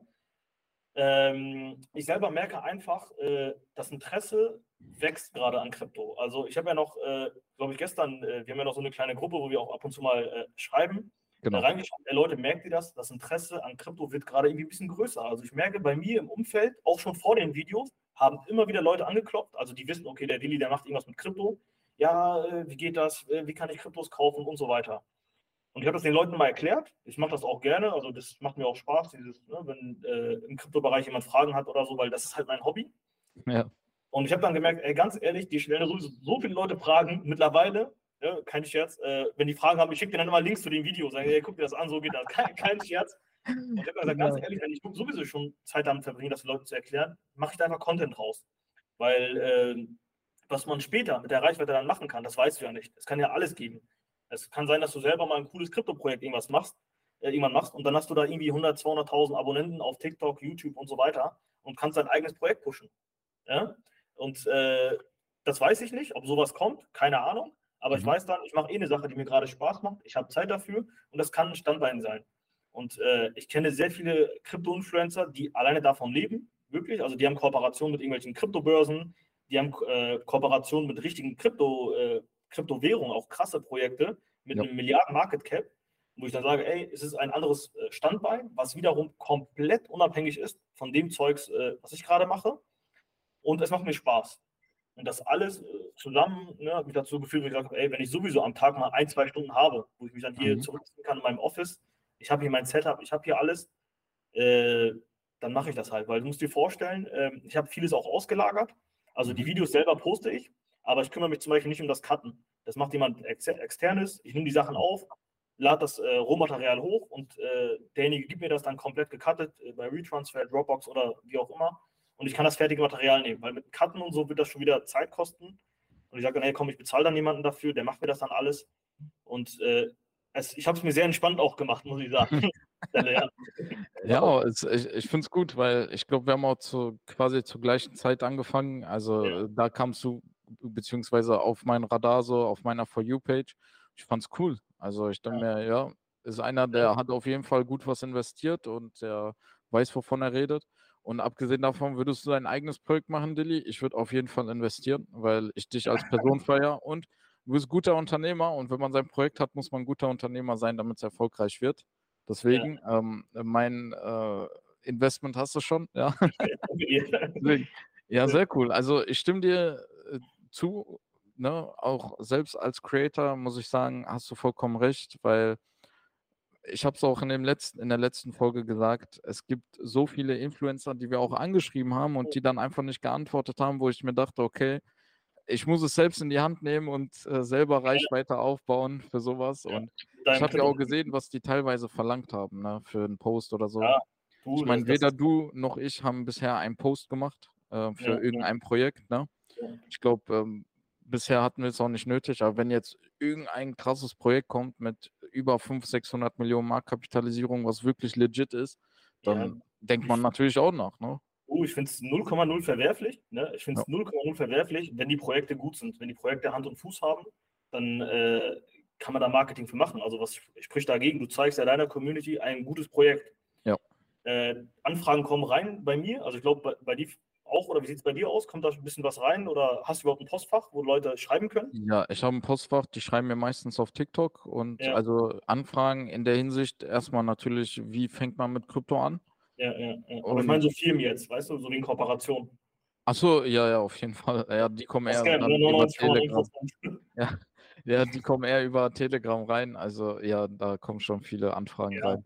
Ja, halt, ich habe äh, bisher leider noch keine angenommen, aber die Zeit war auch nicht da. Also ich sag mal, die Zeit war noch nicht reif genug. Es war noch nicht das richtige Projekt da, dass ja. ich eine Anfrage dafür ähm, annehme, sozusagen. Ja, das ist halt das Schwierige im Krypto Kryptobereich. Ne? Du musst dann halt wirklich filtern, ja. äh, was ist seriös, was ist nicht seriös. Ja. Äh, und das ist halt so das Schwierige, ne? weil du machst ein scheiß Video und dein ganzer Ruf ist im Arsch, sage ich mal. Ne? Äh, ja. Auf Obwohl du vielleicht nichts dafür kannst, aber wenn du den Research nicht machst und du nimmst äh, das Geld mit und zeigst deiner Community irgendwie ein Scam-Projekt, ja. ja, ist scheiße, ne? da hat da keiner was davon. Äh, aber wenn gute Projekte kommen, finde ich das, wie gesagt, nicht verwerflich und äh, man kann da äh, den Content machen. Wenn das Projekt, wie gesagt, äh, gut ist und alle Seiten was davon haben. Ne? Ja. ja, und ich muss dir vorstellen, die Projekte nennen ja Leute wie uns dann Calls, Key Opinion Leader. Das ja. heißt, wir haben einen Einfluss auf die Meinung von anderen Menschen. Und ja. diese Verantwortung muss uns halt bewusst sein. Aber ich denke mal, so auch die kleine Gruppe, die wir haben mit anderen Creatoren, da ja. sind echt wirklich nur Creator, wo ich sagen muss, auch die anderen Jungs, die ich wahrscheinlich auch in Zukunft hier einladen werde, äh, die, wo ich das auch sagen kann, dass die sich diese Verantwortung bewusst sind, weil es gibt ja, viel bessere Möglichkeiten, das äh, zu monetarisieren, als jetzt irgend so ein ähm, blödes Projekt da zu ja. äh, vermarkten. Ne? Ja, Anders so. natürlich, wie du gesagt hast, völlig legitim. Wenn es ein gutes Projekt ist, dann ja, bringt es ja Win-Win-Situation. Ne? So ist es, genau. Und äh, Dilly, jetzt abgesehen von deinem Content, du hast ja gesagt, so, äh, du investierst ja auch selber in Krypto, weil es ja auch Spaß macht. Was sind so deine Lieblingsholdings, beziehungsweise was ist das größte, äh, die größte ja. Position in deinem Krypto-Portfolio? Du musst jetzt auch keine Summen nennen, wenn dir ja. äh, das, wenn du das nicht willst. Aber ja. ich habe bei XRP zum Beispiel in einem deiner Videos gesehen, da warst du ja ziemlich offen mit, hast du ja richtig dick nachgekauft. Ne? Ja. Also äh, auf meinem Kanal mache ich das ja grundsätzlich so, äh, seitdem ich auch dabei bin, dass ich ähm, die Screenshots auch einblende. Also wenn ich sage 3000 Euro, du hast es ja glaube ich gesehen, in AI-Coins investiert, dann zeige ich mhm. auch diese äh, AI-Coins. Genau. Ähm, bei mir ist es so, ich investiere jetzt eigentlich nicht direkt in eine Kryptowährung und sage, geil, jetzt mhm. habe ich äh, 100.000 XRP mal als Beispiel. Ich investiere eher in diese Kryptobereiche. Weißt du? Ich suche mir dann zum Beispiel einen Bereich aus, wo ich sage, hey, das könnte in den nächsten Jahren abgehen. Jetzt mal als Beispiel NFT-Gaming. Jetzt nur ein Beispiel. Dann gucke ich mir an, okay, dieser Bereich könnte aus den Gründen vielleicht in den nächsten ein, zwei, drei, vier Jahren abgehen. Dann suche ich mir vier, fünf Projekte raus, wo ich sage, die sind stark in dem Bereich. Als Beispiel ein NFT-Game Illuvium, vielleicht kennst du das. Äh, ja, ich, ganz, ich das. sehr spannend. Ähm, da habe ich mir zum Beispiel virtuelles Land gekauft, da konntest du ja diese Landplots kaufen. Da habe ich 10.000 Dollar damals äh, investiert. Ich habe mir von Tier 1 bis Tier 4, glaube ich, jeweils einen Plot gekauft oder so, weiß ich gar nicht mehr genau. Aber ich habe auch dazu ein Video gemacht. Ähm, dann suche ich mir aber noch andere Projekte raus. Dann sage ich, okay, wenn NFT-Gaming steigt, was könnte auch steigen? Die ganze Infrastruktur drumherum. Dann sehe ich zum Beispiel, so, ne? Richtig, dann sehe ich zum Beispiel, ey, Immutable X, vielleicht kennst du die. Kennst du auch ja, vielleicht? Kenn ich auch. Ja. Ey, es könnte auch abgehen. Dann kaufe ich mir auch den ein. Okay. Weißt du, und so mache ich das dann halt. Oder wenn ich sage, ey, der AI-Sektor könnte abgehen, dann nehme ich mir vier, fünf Projekte raus, weil ich habe, wie gesagt, jetzt schon äh, ein paar Bullenmärkte miterlebt, einen halben miterlebt äh, wo ich dann gesehen habe, es ist meistens, äh, also ich will mich nicht auf das Glück verlassen, dass ich jetzt sage, ich nehme jetzt einen Coin oder einen Token raus und der wird explodieren. Das ist dann wieder so ein bisschen Glück, ne? ob du jetzt, ob es klappt oder nicht. Aber wenn du vier, fünf Projekte hast und du packst in jeden, jetzt in meinem Fall ein paar tausend Euro rein, äh, dann ist die Wahrscheinlichkeit höher, dass wenn der Bereich, also wenn deine, äh, ich sag mal, deine Annahme so äh, reinkommt, dann ist die Wahrscheinlichkeit sehr hoch, dass du ein Projekt triffst, was wirklich explodiert und du nimmst dann 50 oder 100 X mit. Äh, deswegen, also, das hört sich jetzt wieder komisch an für Leute, die jetzt im Kryptobereich nicht drin sind, 50 oder 100 X, aber ich habe das gesehen, ich habe auch 1000 X schon gesehen. Also ja, ich, ich auch, also, ne, das ja. ist alles möglich gewesen. Also für die wenigsten muss ich aber auch hinzufügen, also das haben die wenigsten geschafft. Ganz wenige Projekte, ja. ja. Aber es gibt solche Projekte. Ja. Und äh, bei mir ist es dann eher so, dass ich nicht irgendwie eine Lieblingskryptowährung habe. Ich habe zum Beispiel XRP, dann halte ich aber auch XLM. Weißt du? Hm, Wo ich dann okay. sage, okay, Ne, äh, ist ja beides so ein bisschen, also klar, ist nicht das Gleiche. Da werden mich jetzt die XRP-Jünger wieder äh, haten oder so, wenn ich sagen, ist das Gleiche. ist, ist auch nicht, nein. Aber was ich dann sagen möchte, ich gucke dann auch, äh, dass ich Projekte finde, die äh, ja ein bisschen in den gleichen Bereich unterwegs sind und dann setze ich auf beide. Und dann sage ich, ey, okay, das eine Projekt gefällt mir vielleicht ein bisschen mehr, da stecke ich ein bisschen mehr rein. Okay. Ähm, was ich auch mache, die Position, die ich halte, die stocke ich auch mal äh, auf. Ne? Also, äh, kennst ja, ne? Äh, Dollar Cost Averaging, brauche ich die nicht zu sagen. machst du sehr gut. Ja, genau, viel das besser, mache ich halt regelmäßig, genau, weil ich bin ganz entspannt. Also der Markt kann von mir aus nochmal um die Hälfte einbrechen ne? und dann nochmal um die Hälfte. Ganz easy für mich, weil ich bin locker. Dann sage ich, ey, ich habe geile Kurse zum Nachkaufen. Mhm. Weil für mich ist es halt so, wenn du dich über fallende Kurse ärgerst, dann hast du dich eigentlich übernommen. Weißt du? Ja, dann, dann hast du Geld investiert, was du nicht hättest investieren sollen. Ja. Richtig, ganz, dann hast du zu viel gemacht. Weißt du, das ist so. Dann hast du viel zu viel gemacht. Und ähm, ich habe diese Fehler auch gemacht. Also ich habe jetzt nicht die Weisheit mit Löffel äh, gegessen, sage ich mal. Ich habe ja diese Fehler auch gemacht, wo ich dann irgendwie meinen letzten Tausender irgendwo rein investiert habe und der Coin ist um die Hälfte da irgendwie gefallen. Und ich denke mir, scheiße, hättest du, noch mal, äh, hättest du jetzt nochmal Geld. Weil nachkaufen, das habe ich früh schon verstanden, dass man das machen sollte, wenn die Kurse fallen. Ne? Du wirst nie das Top oder Button bekommen, wirst du nicht bekommen, aber zumindest kannst du da so die Tendenz ein bisschen mitnehmen. Aber wenn du zu viel investiert hast, kann es halt äh, ja, schief gehen und du hast das Kapital nicht. Auch wenn du jetzt siehst, okay, Bitcoin 15.000 Dollar, ich würde jetzt kaufen wollen, aber wenn du kein Geld hast, jetzt mal als Beispiel, dann bringt dir das nichts. Ne? Auch wenn du es machen äh, würdest. Ja. Und ähm, deswegen, also so handle ich eigentlich. Deswegen bin ich auch entspannt. Ich erwarte den Bullenmarkt jetzt sowieso nicht in diesem Jahr. Also für mich ausgeschlossen. Ich freue mich, wenn er kommt. Ich glaube es nicht. Meine Tendenz, wenn ich das mal vorwegnehmen darf, ich glaube, wenn überhaupt, Mitte, Ende nächsten Jahres. Aber dann 2025 kann ich mir vorstellen, dass wir wieder was sehen werden. Vor allem, wenn die FED dann wieder anfängt, mit den Zinsen ein bisschen wieder runterzugehen, weil das dürfen die Leute auch nicht vergessen. Viele sagen ja immer Bitcoin Halving, Bitcoin Halving. Das ist ja nächstes Jahr, aber da gehört dann ein bisschen mehr dazu, äh, als jetzt nur das Halving, äh, dass wir dann den nächsten Bullenmarkt sehen. Ne? Deswegen sehr, sehr guter Punkt. Also ich denke auch, weil als der letzte Bullrun kam nach dem Halving, man kann sich das auch anschauen, wurde die Geldmenge extremst erhöht. Also da ist die Geldmenge ja to the moon gegangen, ja. die Umlaufmenge von US-Dollar und auch von anderen Währungen. Das ja. heißt, da war viel frisches Geld, was jetzt fehlt, weswegen ich mit dir einer Meinung bin, dass ich das für dieses Jahr ausschließe, für nächstes Jahr etwas unsicher bin, aber ab 25 basierend auf der Prämisse, dass äh, die FED die Zinsen senkt und auch andere Zentralbanken wie die Europäische Zentralbank und besonders die chinesische Zentralbank mitzieht mit ähm, weniger günstigeren ja. Zinsen, dann denke ich auch, dass der Bullrun da erwartet wird. Und genau. zu deiner Strategie, es gefällt mir, dass du dir Sektoren aussuchst und dann dort dir sozusagen die ähm, besten beziehungsweise die für dich besten Coins raussuchst, nachdem du dir die angeschaut hast. Was, was sind denn so Sektoren, auf die du setzt für die Zukunft, so also für also, den nächsten Bullrun? Also für mich äh, ganz klar immer noch der AI-Bereich, wo jetzt gerade viele sagen, boah, das wird ein bisschen ruhiger um ChatGPT und so weiter. Ja, mhm. aber ich denke, im Kryptobereich haben wir noch fast gar nichts erlebt äh, an guten AI-Projekten. Es werden aus meiner Sicht auch noch gute AI-Projekte kommen. Es gibt zwar welche, wo ich sage, ey, die finde ich gerade spannend, da bin ich auch investiert. Ich weiß aber oder ich vermute ganz stark, dass es auch noch Projekte geben wird, die wir jetzt noch nicht sehen. Und äh, da musst du dann einfach mal auf der Lauer sein, sage ich mal, und den Markt so ein bisschen äh, beobachten. Äh, also AI-Sektor ist für mich ganz, ganz äh, spannend. Okay. Äh, aber auch noch, auch wenn viele sagen, das Thema ist tot, äh, das Thema NFT-Gaming. Mhm. Für mich auch noch sehr, sehr spannend, weil auch da Projekte wie beispielsweise Illuvium, auch die haben ja noch nicht die ganzen Sachen gedroppt, die die haben. Also die Spiele und so weiter, die richtig guten Spiele, die kommen alle noch. Äh, es ist jetzt ruhiger geworden in dem Bereich, aber ruhiger bedeutet auch, dass du auch gute Preise jetzt gerade hast äh, zum äh, Einkaufen oder auch äh, Nachkaufen. Äh, anderes Thema für mich ist äh, Web 3.0, wo ich sage, das wird, das wird auch, kann auch das nächste große Ding werden. Web 3.0, du bist auch sehr fit in dem Bereich. Also einfach Webseiten, mit denen du dich connecten kannst, wo du dann ne, dezentral agieren kannst. Und, ähm, also Dapps und so weiter, also Leute, die diese Infrastruktur bereitstellen.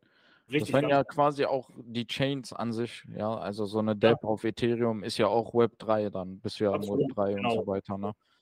Okay, sehr gut, sehr gut. Ja, NF, also AI stimme ich dir vollkommen zu. Ich finde den Fakt sehr, sehr gut, dass du den nennst, dass es bestimmt noch äh, einige Coins nicht mehr auf dem Markt sind, noch, ja. ne, die wir nicht ja. kennen. Und zu NFT-Game, so Projekte wie Illuvium, ich muss sagen, jetzt ist eigentlich der perfekte Zeitpunkt, um zu beobachten, was die Projekte machen. Weil wenn die jetzt dabei sind, ihr Projekt trotz des Bärenmarktes aufzubauen, ja. dann ist das ein super Zeichen. Weil wenn dann dieses Narrativ nochmal reinhaut, dann ist natürlich, ja, 100, äh, dann ist natürlich Ende im Gelände. Also dann ja. geht es richtig ja, ab. Ja, ich, du, ich will jetzt hier keine Anlageberatung machen. Irgendwelche nein, nein, also auch, ja, gut, dass du es erwähnst. Ähm, alles, was hier gesagt wird, weder von Dilly, weder von mir, ist äh, keine An also ist, ist keine Anlageberatung, keine Finanzberatung. Ihr sollt nicht basierend darauf, was wir hier sprechen, miteinander in so einem freundschaftlichen Umfeld irgendwie dann da reingehen und all in gehen auf sowas. Deswegen hört auf Dillys Worte. Ne, wenn ihr wenn euch der Kurs Magenschmerzen bereitet, wenn der Kurs mal 20, 30 Prozent ab, abtaucht, dann habt ihr zu viel investiert. Dann investiert lieber gar nicht, ja. Dann investiert nur einen Euro oder so. Du, äh, zu diesem Thema, äh, also ganz kurz zu Illuvium, zu diesem Thema, warum mir das Projekt äh, momentan sehr, sehr gut gefällt. Ja, bei denen ja. ist das wirklich so. Ne? Ich bin bei Newsletter bei denen angemeldet und mhm. kriege jede Woche irgendwelche E-Mails mit, das ist jetzt live und das ist jetzt live. Und die sind am Bauen und das finde ich halt gut. Ähm, aber man weiß halt nicht, was da kommt. Absolut, ne? das ist so. Ja. Aber zum Thema ähm, dann besser nicht investieren. Du, ich kriege manchmal auch Nachrichten, vielleicht kriegst du die auch von jungen Leuten, äh, wo die dann sagen, ey, äh, die schreiben dann, Brudi, ich habe 20 Euro oder 20 Dollar, meinst du, ich kann schon starten? Ne? Dann sage ich, ja, ja, das ist schwierig. Ne? Also das ein, einerseits denke ich mir so, ey, ist ja schon mal gut, dass sich dann junge Leute mit dem Thema beschäftigen und vielleicht mal mit diesen 20, 30 Euro auch mal starten und einen Coin kaufen. Ja. Aber zu Wahrheit gehört auch, bis die 20 Euro auf einer Kryptobörse sind und du deinen ersten äh, Anteil von einem, äh, weiß nicht, Satoshi oder was gekauft hast, dann äh, sind aus diesen 20 Euro vielleicht 5 Euro nach Gebühren, weißt du? Ja, überspitzt gesagt, ja, aber da, da geht erstmal voll viel weg und, ja, das ist so. Ne, und mit, du legst diese 20 an, stell mal vor, du machst 40 draus in einem Bullrun, aber dann hast du 100 Prozent gemacht, ja. aber das ist total unwahrscheinlich. Was bringt jetzt so, ne? Ja, aber ich meine, zum Lernen ist das vielleicht nicht verkehrt. Wie siehst du das, dass die Leute anfangen zu lernen so ein bisschen, ne? Ja, das auf jeden Fall. Also dann mhm. sage ich auch manchmal, natürlich auch immer unter der Prämisse, ich schreibe immer vorher keine Anlageberatung und so. Ja, ne? Ich will mich da auch ein bisschen absichern, weil du weißt nie, wer da auf der anderen Seite sitzt und dann sagt, ja, ich habe 20 Euro wegen dem verloren, weil der gesagt hat, ich soll da so und so ja, einzahlen. Also, es ist so, also ich stelle ja bei, ich stelle bei mir auch jede Woche eigentlich neue Krypto-Projekte vor.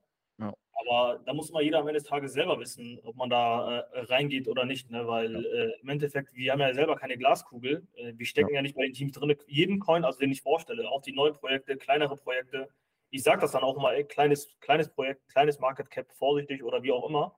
Mhm. Äh, aber am Ende des Tages ist man für sich selber verantwortlich, ne? weil äh, ne, wir haben es jetzt, glaube ich, zwei, drei Mal gesagt, nicht zu viel. Ne? Das ist, Krypto ist hochspekulativ. Also da gibt es sehr, sehr gute Chancen. Ja. Aber das Risiko, dass man auch äh, auf so einen Scam reinfällt oder der Coin einfach nicht performt und keiner scammt, das gibt es ja auch, der Coin performt einfach nicht. Das ist, das Risiko ist da im Kryptobereich und das muss man halt wissen. Genau. Äh, das ist noch nicht so stark reguliert wie jetzt beispielsweise der Aktienmarkt. Ne? Das ist halt einfach so. Und ähm, würdest du sagen, wir brauchen mehr Regulierung als, im, äh, also, oder, ja, also, als jetzt? Oder was, wie siehst du das? Ja, also da bin ich äh, zwiegespalten. Also mhm. einerseits, also Regulierung, guck mal, da siehst du, ich bin schon nachdenklich. Also Regulierung an, an der richtigen Stelle finde ich gut. Zum Beispiel Kryptobörsen. Da würde ich es besser finden, wenn die stärker reguliert sind. Warum? Einfach, dass sowas wie jetzt beispielsweise mit äh, FTX nicht passieren kann. Weißt du? Dass da wirklich mal die Behörden hingehen, die Liquidität überprüfen, gucken, ob damit äh, alles mit rechten Dingen zugeht. Weil du musst dir vorstellen, wer, äh, wer hält seine Kryptowährungen auf äh, Börsen? Das sind meistens auch Anfänger. Ja, Weil im Kryptomarkt, im Kryptomarkt jedes Jahr werden äh, so viele neue Leute verbrannt, weil die gescampt werden auf äh, Kryptobörsen. Erst jetzt ist ein Bekannter von mir auf Binance gescampt worden. Muss dir vorstellen, der hat irgendwie eine Mail bekommen von irgendwie äh, diese Phishing-Mail Phishing da oder Phishing-Mail. Mhm. Hat dann eine Nachricht bekommen, hey, einloggen, äh, 2FA, alles dran, 3000 Euro weg. Einfach so. Und oh, der hat alles gemacht, obwohl der alles aktiviert hatte. Ist schwierig, ja. ne? Also, ja, klar, schade, ey, schade. Aber echt. das passiert halt, ne? Und äh, gut, vielleicht wäre der so oder so irgendwann gescampt worden, wenn er dann nicht vorsichtig ist, aber. Besser ja, jetzt als mit 30.000, ne? Aber dann wäre das cool, wenn es zumindest dann irgendwie eine zentrale Partei gibt hier vor Ort. Binance ist ja schon zumindest, also klar, die sind auch nicht gut reguliert, aber ein bisschen mehr als jetzt andere Börsen. Ähm, die haben ja auch in Deutschland keine BaFin-Lizenz bekommen. Aber äh, dass es da jemanden gibt, da kannst du hin, da kannst du sagen, ey, ich wurde abgezockt, äh, mach da mal was. Du hast eine Versicherung und bekommst diese 3000 wieder. Ja. Weil der Typ jetzt, der ist verbrannt für den Kryptomarkt. Der hat da jetzt auch kein, ja. reicher, kein reicher Typ. 3000 Euro sind weg, das ist verdammt viel Geld den wirst du jetzt vielleicht ein, zwei Jahre im Kryptomarkt nicht mehr sehen, ja, weil er sagt, ey, Krypto, alles Betrug, alles Scam.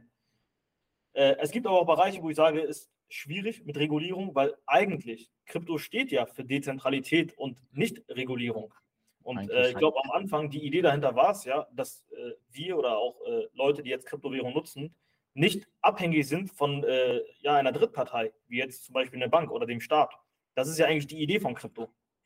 Jetzt ist natürlich schwierig, was jetzt wird einer sagen, ja, was willst du denn jetzt? Wenn jetzt ein Regulator zuguckt, der wird sagen, was willst du denn jetzt? Willst du, dass, dass wir euch regulieren oder nicht? Ne? Und ich bin da noch zwiegespalten in der Frage, muss ich sagen. Es gibt Bereiche, wo ich sage, ey, Anfänger sollte man schützen. Ähm, aber andererseits gibt es für mich sehr, sehr gute Anwendungsmöglichkeiten von Krypto, die nur funktionieren, wenn das Ganze auch 100% dezentral ist.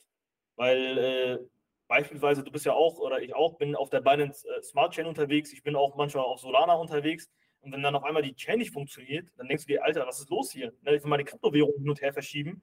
Ja. Aber Binance drückt auf den Knopf und das ganze Ding ist aus. Oder Solana drückt auf den Knopf und das Ding ist aus und denkst dir, hä, was ist los hier? Ne? Dann schätze ich wiederum Bitcoin, wo ich sage, hey, da kann keiner auf den Knopf drücken, beziehungsweise da müsste schon ganz, ganz viel passieren, dass da alle gleichzeitig auf den Knopf drücken und deine Transaktion geht nicht durch. Und ähm, das sind alles Vor- und Nachteile. Ne? Wie siehst du ja. das?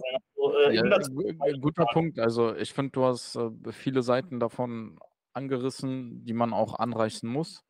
Also basierend darauf, wie viele Scams in diesem Space unterwegs sind und auch äh, wie viele Leute gescammt wurden, wie du das auch richtig gesagt hast, brauchen wir eine gewisse, äh, ein gewisses Maß an Regulierung. Ne? Mhm.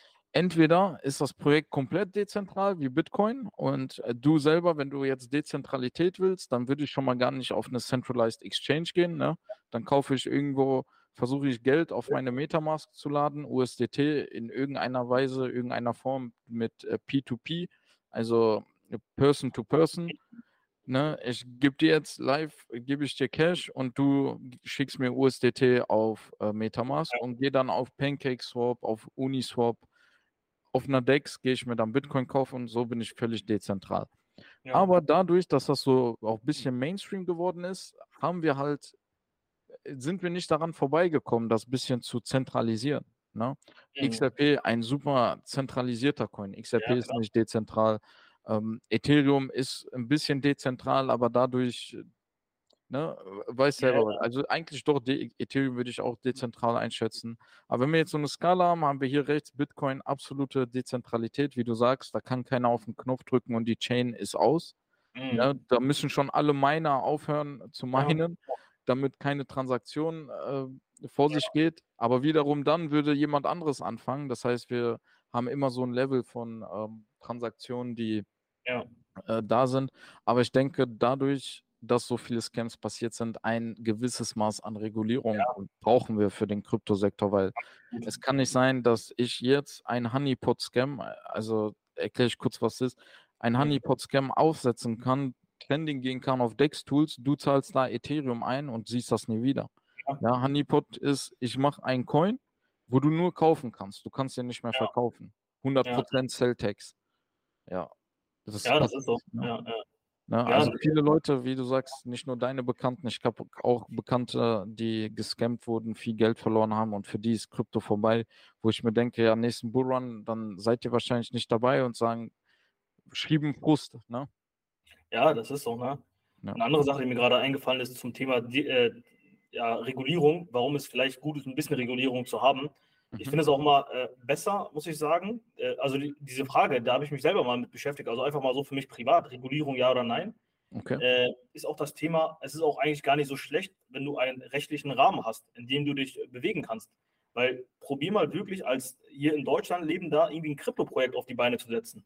Oh, Keine ja, Chance. Du hast da mit der BaFin so viel Ärger, so viel Theater. Du musst dann, äh, du kriegst dann kein Bankkonto, also nur mit Kopfschmerzen. Ja. Äh, wo andere Länder, die Krypto reguliert haben, also viel, viel weiter sind, da gibt es einen rechtlichen Rahmen, die sagen dir, ey Kollege, mach das, du brauchst einen Utility-Token, kein Security und so weiter. Da gibt es ja da ein paar Unterscheidungen.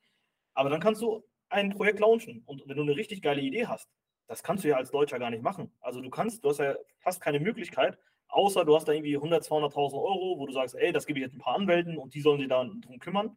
Aber auch dann bist du in einer Grauzone unterwegs und es kann jederzeit irgendwie das Finanzamt kommen, äh, weiß ich nicht, der Staat kommen, äh, die BaFin kommen und sagen, ey Kollege, ich stecke aus und dein Projekt ist tot. Guter Deswegen Punkt. so ein bisschen Regulierung, äh, um dem Ganzen auch einen rechtlichen Rahmen zu geben, wäre nicht verkehrt, weil ich möchte nicht und ich glaube, du auch nicht, dass irgendwann mal in vier, fünf Jahren oder so äh, auf einmal hier irgendwie die Behörden kommen und sagen, ey, Krypto verboten Deutschland, machen wir gar nicht mehr und alle Wallets auscashen und das war's. Weißt du? Ja, das wäre das wär blöd, aber ne, basierend ja. darauf, wie es jetzt ist, ist halt fast unmöglich. Ne? Ja, es ist so. Und, ja, klar, aber du weißt, was ich meine, ne? Ja, klar. Äh, so ein bisschen Regulierung ist nicht verkehrt, da wo es, äh, um, ich sag mal, um Verbraucher zu schützen, ja. weil das möchte der Staat ja angeblich ja immer, die Verbraucher schützen, ne? dann äh, sollte da an der Stelle reguliert werden und nicht äh, irgendwo anders, ne, wo es dann um Kontrolle geht. Ich glaube, da sind wir uns dann einig, wo eigentlich der Staat auch mehr hin möchte, Thema Kontrolle. Ne? Und äh, das ist halt das Thema noch, ja. Stimme ich dir zu, auf jeden Fall. Ja. Ja, Didi, wir sind jetzt auch fast anderthalb Stunden ähm, unterwegs in diesem Gespräch. Genau, die Zeit ging schnell um. Das ist immer ja, ein genau. gutes Zeichen. Absolut. Und ähm, hast du noch ein paar Abschlussworte für deine Community, für unsere Zuhörer von diesem Podcast, was du dem mitgeben willst? Ja. Ja, also erstmal nochmal danke für die Einladung. Also hat mir wirklich äh, echt Spaß gemacht und wir haben im Vorfeld geredet. Ich glaube, äh, wenn das Ganze bei den Leuten gut ankommt, können wir sowas nochmal öfters machen und vielleicht auch ein paar Fragen eingehen, wenn die Leute da irgendwie was Bestimmtes äh, wissen wollen.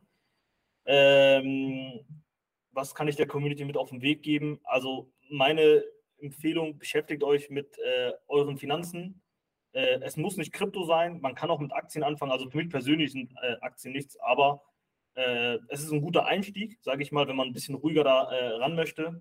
Aber das Wichtige ist einfach, dass man sich mit seinen Finanzen äh, beschäftigen äh, möchte, weil ich glaube, äh, ohne jetzt wieder ein neues Fass aufmachen zu wollen, das System, wie es jetzt gerade läuft, äh, es wird immer schwieriger. Und ich glaube, ich werde nicht mit 70 in Rente gehen können in Deutschland, eine Rente beziehen. Das glaube ich wirklich nicht. es wird schwierig mhm. und man muss sich um seine Sachen selber kümmern, weil es wird niemand niemand äh, kommen, wenn du irgendwie 60, 70 bist und sagen, hier hast du mal einen Sack mit 100.000 Euro und genieß mal deine Rente. Das wird nicht passieren. Ja. Und äh, deswegen sage ich jetzt in jungen Jahren, solltest du dich um äh, deine Finanzen kümmern, einfach gucken, dass du selber vorankommst und äh, ich glaube, äh, das können wir so äh, stehen lassen, oder was meinst du? Auf jeden Fall. Also kann man wirklich so stehen lassen. Ähm, Stehe ich auch hinter diesen Worten und ich finde ein gelungener Abschluss für diesen super Podcast. Und wie gesagt, ich ähm, füge euch Dillys Links in den Beschreibungen ein, je nachdem, auf welcher Plattform ihr gerade hört, seht ihr dann äh, die Links zu seinen Socials, zu seinen YouTube, TikTok und Instagram unten.